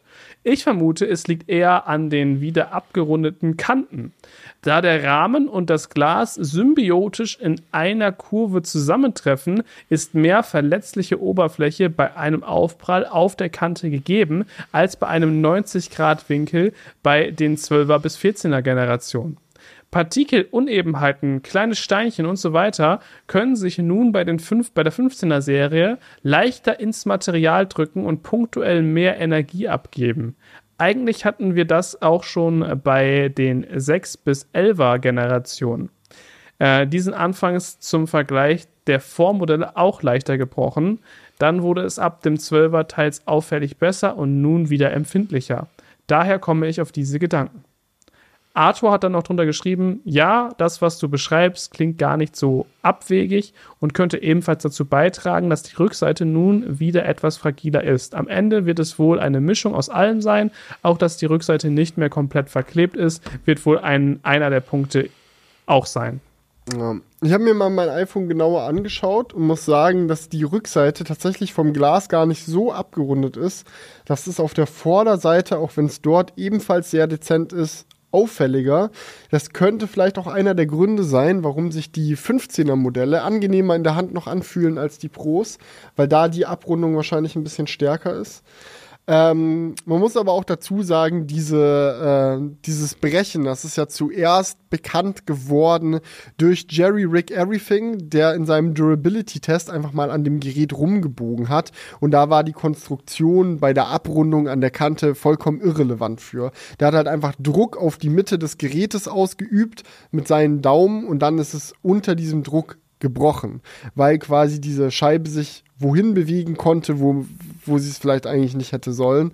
Ähm, ja, das ist, da, da kommen schon viele Faktoren zusammen. Da hat er schon recht gehabt, dass, das kann man nicht isoliert betrachten. Das sind viele, viele Abhängigkeiten voneinander. Ja, Salkin hat geschrieben, denkt ihr, bei Apple im Headquarter gibt es auch einen Raum, in dem jedes Apple-Produkt, das je existiert hat, in Originalverpackung gelagert wird, also so als geschichtliches Archiv? Ja. Das ja. würde mich eigentlich wundern, wenn nicht. Ich meine, das gibt's ja auch bei Lego. Ich glaube, die sind legendär dafür, für diesen Lego Vault. Äh, gibt es auch ein paar coole YouTube-Videos, wo die mal äh, Leute da durchführen. Einfach die gesamte Firmengeschichte, alle Sets, die jemals rausgekommen sind, original verpackt. Äh, ja, wäre doch geil, wenn es das im Apple Park auch gibt. Ja, und das bei, bei Mercedes gibt es das auch, hat Arthur drunter geschrieben. Die haben auch eine Garage, wo jedes Modell reinkommt. Ähm, ich glaube, bei Porsche gibt es ja auch das Porsche Museum. Ich glaube, das ist auch ziemlich ja. allumfänglich. Gut, aber ja, jedes Modell. ja gut, jedes Modell die bauen auch weniger Auto als äh, weniger Autos, als es wahrscheinlich irgendwelche iPhones gibt, obwohl iPhones, ja, aber die haben ja noch so viele andere Produkte. Also vor allem so in den ja, 90er und 2000er Jahren gab es ja auch wirklich viele. Ja, und bei Autos ist dann auch immer die Frage, reicht dann eins? So, aktuelle A-Klassengeneration nehmen wir eins. Oder nimmst du dann einen A und einen A45 und einen als Limousine und einen als äh, Hatchback und einen als, oder wie, ja, und halt immer dann einmal dann? Vollausstattung, einmal niedrigste Ausstattung oder wie macht man das? nee, nur Vollausstattung. man will ja mit okay. allem, was man damals schon krasses konnte, in Erinnerung behalten werden. Ähm, Thorsten hat geschrieben, Thema FX3. Mit der A7S3 habe ich keine Erfahrung, aber an der FX3 liebe ich die aktive Kühlung. Zumindest an der A1 kann es äh, bei Außenaufnahmen ähm, in der Sonne schon mal zur Überhitzung kommen. Ich glaube, er meint ZVE1. Oder? A1, ne. Äh, war sich mit, ja, äh, mittels doch, Speicherung. Die gibt's doch auch, oder? Die Sony hm. A1. Das war doch die, die 8K. Ah ja, genau, das ist die High-End-Fotokamera. Äh, ich würde wieder die FX3 holen oder auf äh, FX6 aufrüsten. Thema ND-Filter. Bei FX6 hat auch noch jemand geschrieben, dass da die Speichermedien teurer sein könnten. Auch guter Punkt. Ähm, ja, ich muss ehrlich gesagt sagen, ich bin, hab, hab noch keine Entscheidung gefällt, was das Thema angeht. ich bin halt gerade ein bisschen, ich, ich filme jetzt erstmal mit ähm, der ZV E1 und ähm, habe bisher keine Überhitzungsprobleme. Okay. No. Äh, dann, ich glaube, wir haben noch einen Kommentarski von, von Louis. Genau. Servus, Jungs das Kommentar, der Kommentar ist zwar etwas off-topic, aber ich will zu den ganzen M1, M2 MacBooks mal was loswerden. Ich habe die Woche bei einer neuen Firma angefangen. Ich mache Webentwicklung, was schon auch ganz gut Leistung ziehen kann. Ich habe dort ein altes Intel MacBook Pro bekommen und dachte direkt, die Möhre wäre sau langsam und schlecht, weil man es immer mit den neuesten Chips vergleicht. Bisher bin ich aber komplett zufrieden mit der Leistung und weil ich den eh immer gedockt habe, stört mich auch die Akkulaufzeit nicht. Das Einzige, was ich merke, ist, dass ich, wenn ich Touch ID verwende, ähm, die Hand fast verbrenne, weil es so warm wird. Ähm, genau. Er meint halt im Endeffekt, wollte er einfach mal einen Shoutout raushauen dafür, dass man vielleicht nicht die MacBooks, die vor der M1-Einführung rausgekommen sind, einfach nur schlecht redet, sondern dass man mit denen auch noch was anfangen kann. Ja, na, das stimmt schon, aber Vergleich ist der Mörder der Freude. Äh, das ist, das ist immer so. Man kann sehr glücklich mit etwas sein und wenn du dann etwas sehr viel Besseres daneben setzt, dann fängst du erst an, unglücklich ja. zu werden mit dem, was du davor hattest. Das ist immer eine, alles eine Frage der Perspektive. Und wenn Bestes du schon sagst, Beispiel. Ja. Hm? Bestes Beispiel dafür sag du. Nein, sag du. Das ist so okay. richtig dieses Spider-Man-Moment, so, dass sich alle so, ja. du, du, du, du Spider-Man, du Spider-Man. Nee, sag Absolut. du. Ähm, ich wollte nur sagen, das ist wie bei Kopfhörern. Ich finde, bei Kopfhörern ist das so krass, ähm, weil bevor, wenn du die nicht wirklich kurz nacheinander aufhast, du checkst, du hast, ein, man hat einfach kein äh, langfristiges audiophiles Gedächtnis wo du dir so merken kannst, okay, die Qualität von den Kopfhörern, die klingt so und wenn ich jetzt diesen Kopfhörer aufsetze, dann ist es, also es ist ganz schwierig, finde ich, sowas zu vergleichen. Mm, ja, man Aber wenn du es dann auch schnell dran, dann einfach. Ja, wenn du den ja, Kopfhörer genau. aufhast, dann kalibriert sich dein Gehirn auf, ja, ja, das ist jetzt der Klang.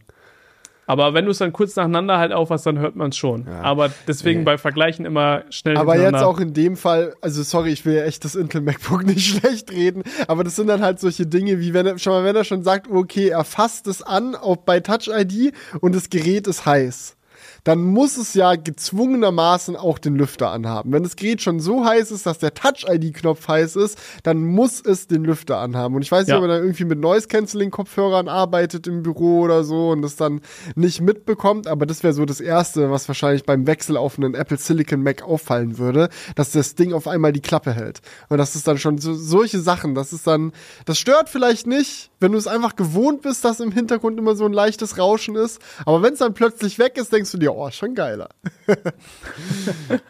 Ja, aber Louis, ich will auch noch mal ein paar nette Worte sagen. Ich finde es gut, dass du die alte Technik zu schätzen weißt und gut auf der arbeiten kannst und es für Genau. deinen Workflow sehr gut reinpasst. Muss man auch dazu sagen.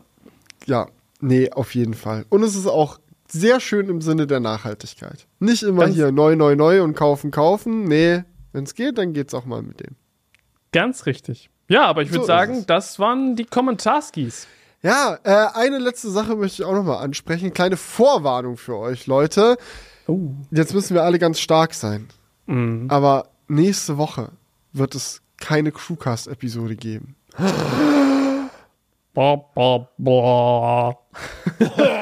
Ja, nee, äh, es hat einfach mal, das kann auch mal vorkommen, ja. Äh, Julians und mein Terminkalender hat sich nicht ganz äh, vertragen nächste Woche.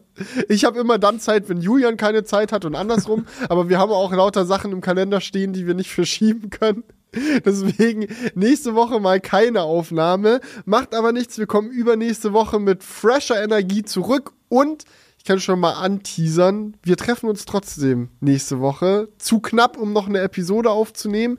Aber wir sehen uns mal wieder in Real Life. Das ist für uns sehr schön und vielleicht planen wir auch ein paar generelle Verbesserungen für den Crewcast. Na, mal, mal gucken, was da auf uns zukommt. Oh, wollen wir die Leute einfach mal fragen, was sie sich wünschen? Oder machen wir damit ein zu großes ja, Fass Das ist auf? auch nicht schlecht. Nee, das ist kein zu großes Fass. Ja, wir Wenn wollen den Wünsche Crewcast so, den so ein bisschen auf ein, ein neues Level bringen. Oder mal so ein paar Sachen hinterfragen, ob man Sachen besser machen kann und so weiter. Und deswegen, wenn ihr Ideen habt, schreibt sie gerne unter diesen Podcast. Da schauen wir einfach mal das nächste Mal, wenn wir uns ähm, zusammensetzen, mal rein. Und vielleicht habt ihr auch ein paar coole Ideen, wie man diesen Podcast noch besser machen kann. Ja, wenn ihr den Crewcast verändern könntet, in jeglicher Hinsicht, sagt einfach mal, wie ihr es machen würdet. Was würdet ihr euch wünschen? Andere, anderen thematische Struktur, vielleicht irgendwelche Features, die äh, fehlen einfach, äh, irgendwas an unserer Publikation oder an der Grafik oder an dem Thumbnails oder an sonst irgendwas. Lauter solche Sachen werden besprochen. Und auch wenn ich jetzt hier noch nicht versprechen will, dass alles sehr viel geiler und richtig krass wird, werden wir uns zumindest zusammensetzen und mal Gedanken machen. Und das Ganz kann ja genau ist nur was Gutes sein eigentlich, ne?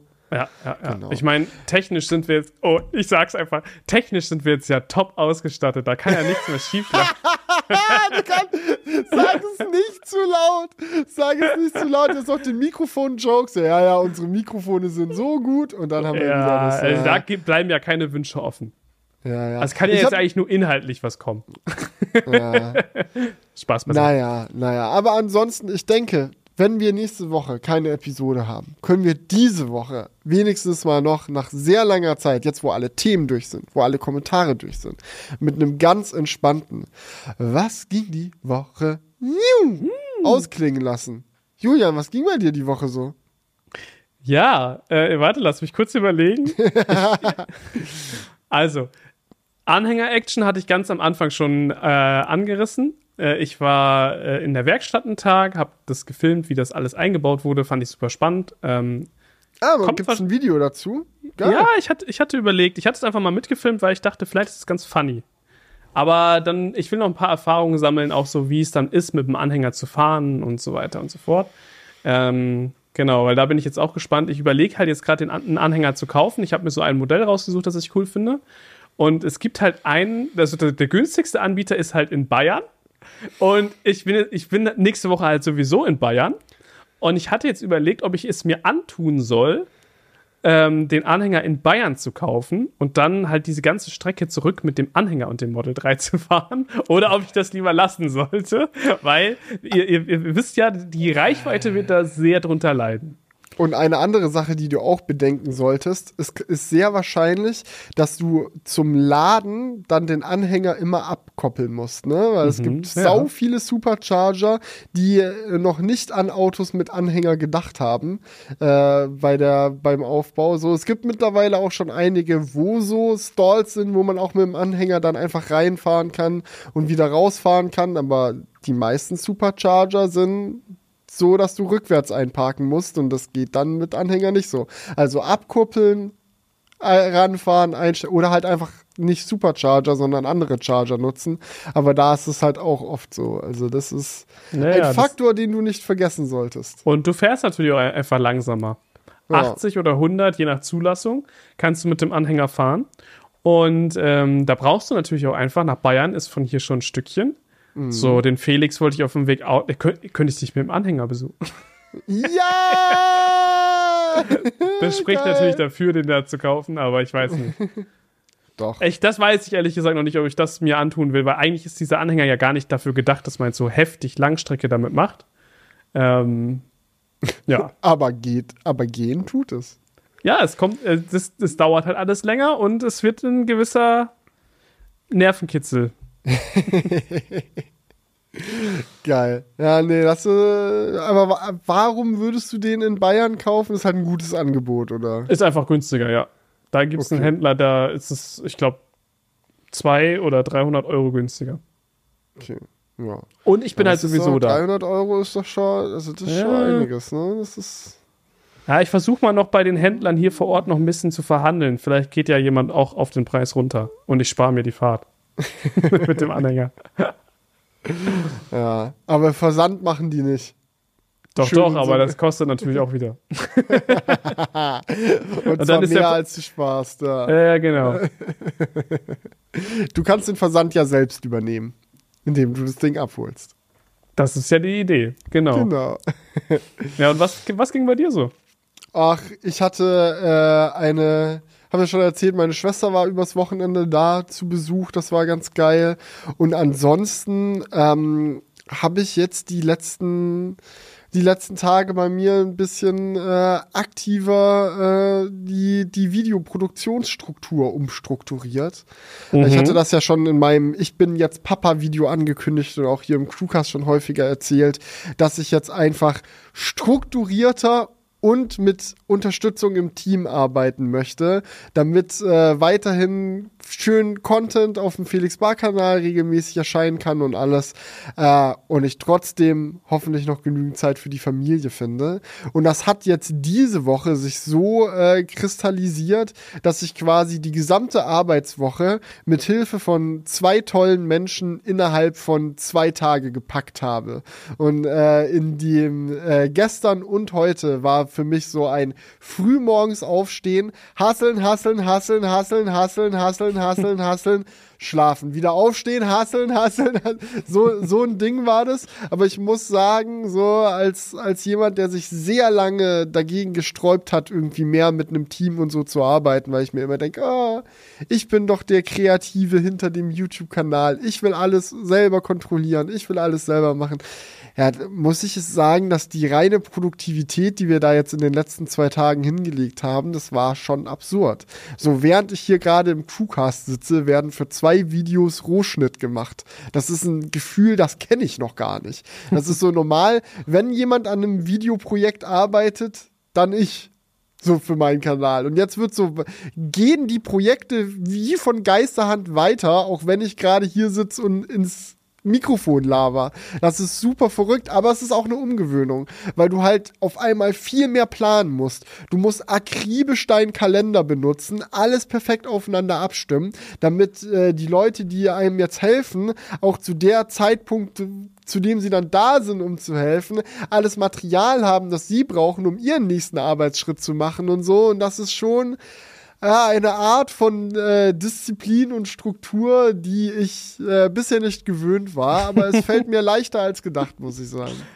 Ja, da, da bin ich mal gespannt, wie du noch so weiterhin davon berichtest, weil das ist, würde ich auch sagen, die größte Challenge, immer, immer dafür zu sorgen, dass jeder halt auch, weil man ist ja immer voneinander abhängig, ja. Wenn der eine das Video aufnimmt und der andere das schneidet, dann muss der eine das, wie du auch schon gesagt hast, zu dem Zeitpunkt aufnehmen, dass dann der andere, wenn er nichts mehr zu tun hat, dann wieder was zu tun hat. Ja, Ja, also ja. äh, du musst halt immer äh, gucken, dass das so zugearbeitet wird sich gegenseitig, dass äh, natürlich dann immer, dass niemand Däumchen dreht. ja, und äh, das ist äh, schon tatsächlich äh, gar nicht mal so einfach, wie es vielleicht klingt, weil es ist immer irgendwas und Ja. äh, ist auch Vor allem, weil Erfahrung man so so. viele Aufgaben hat, ne? Also es ist ja nicht nur so, äh, dass ich als YouTuber halt entweder Video aufnehme oder schneide und ansonsten gibt es keine Dinge, die zu tun sind. Nee, nee.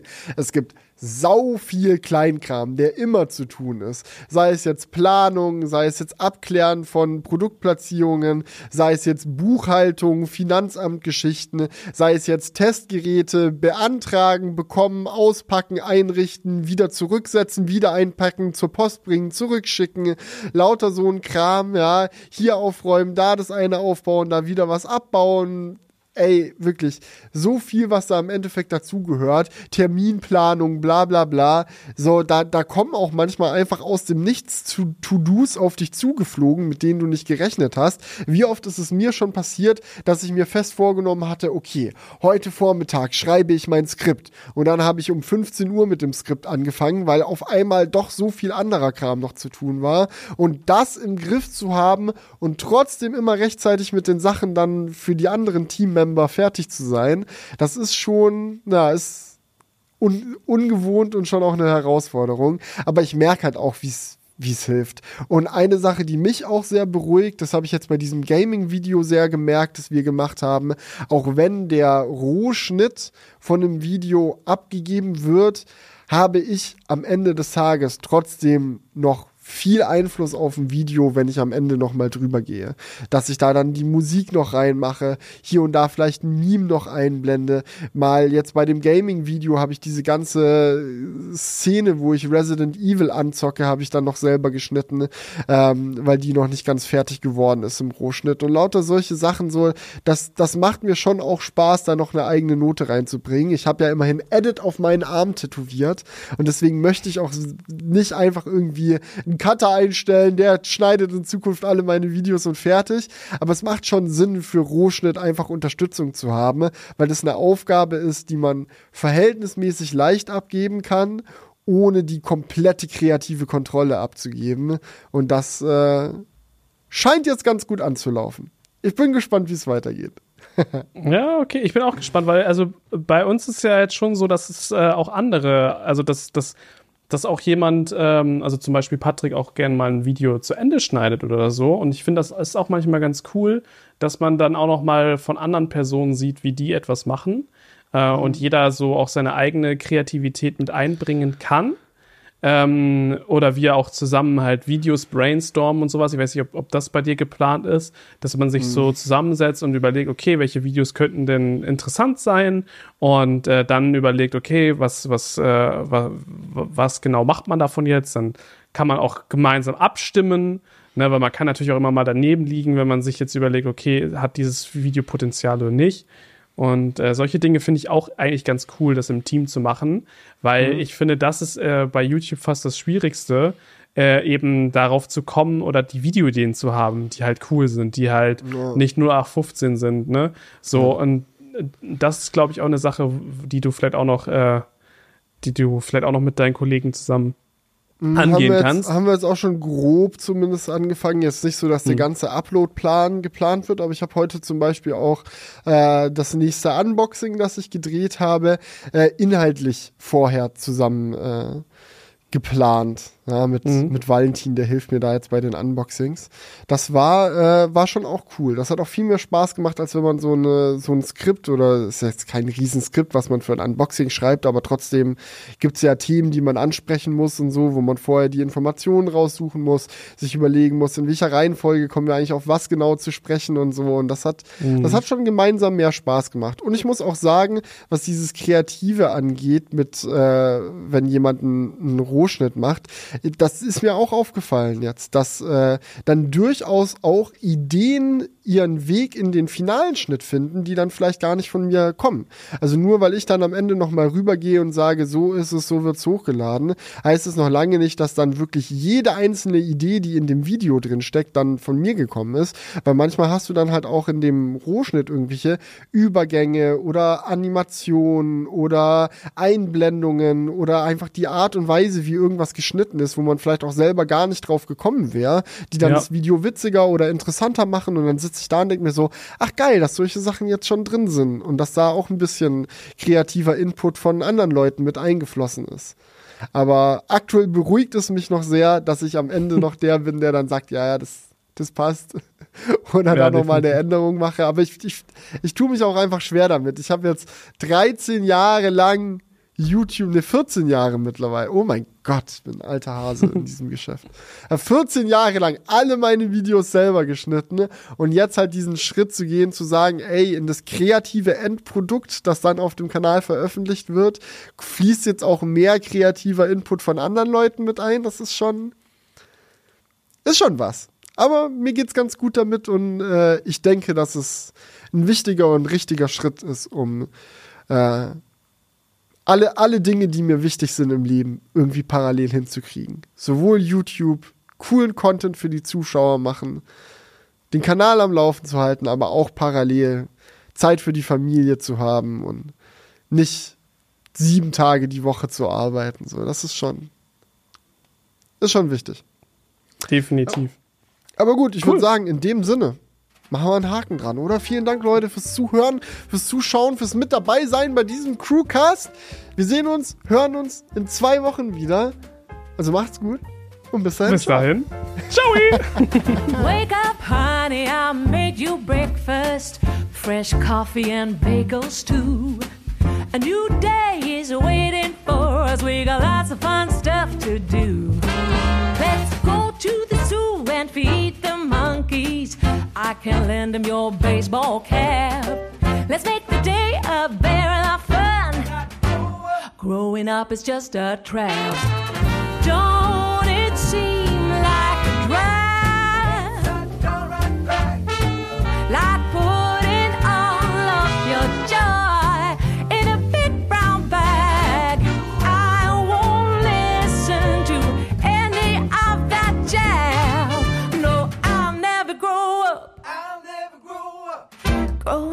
just a big fat trap.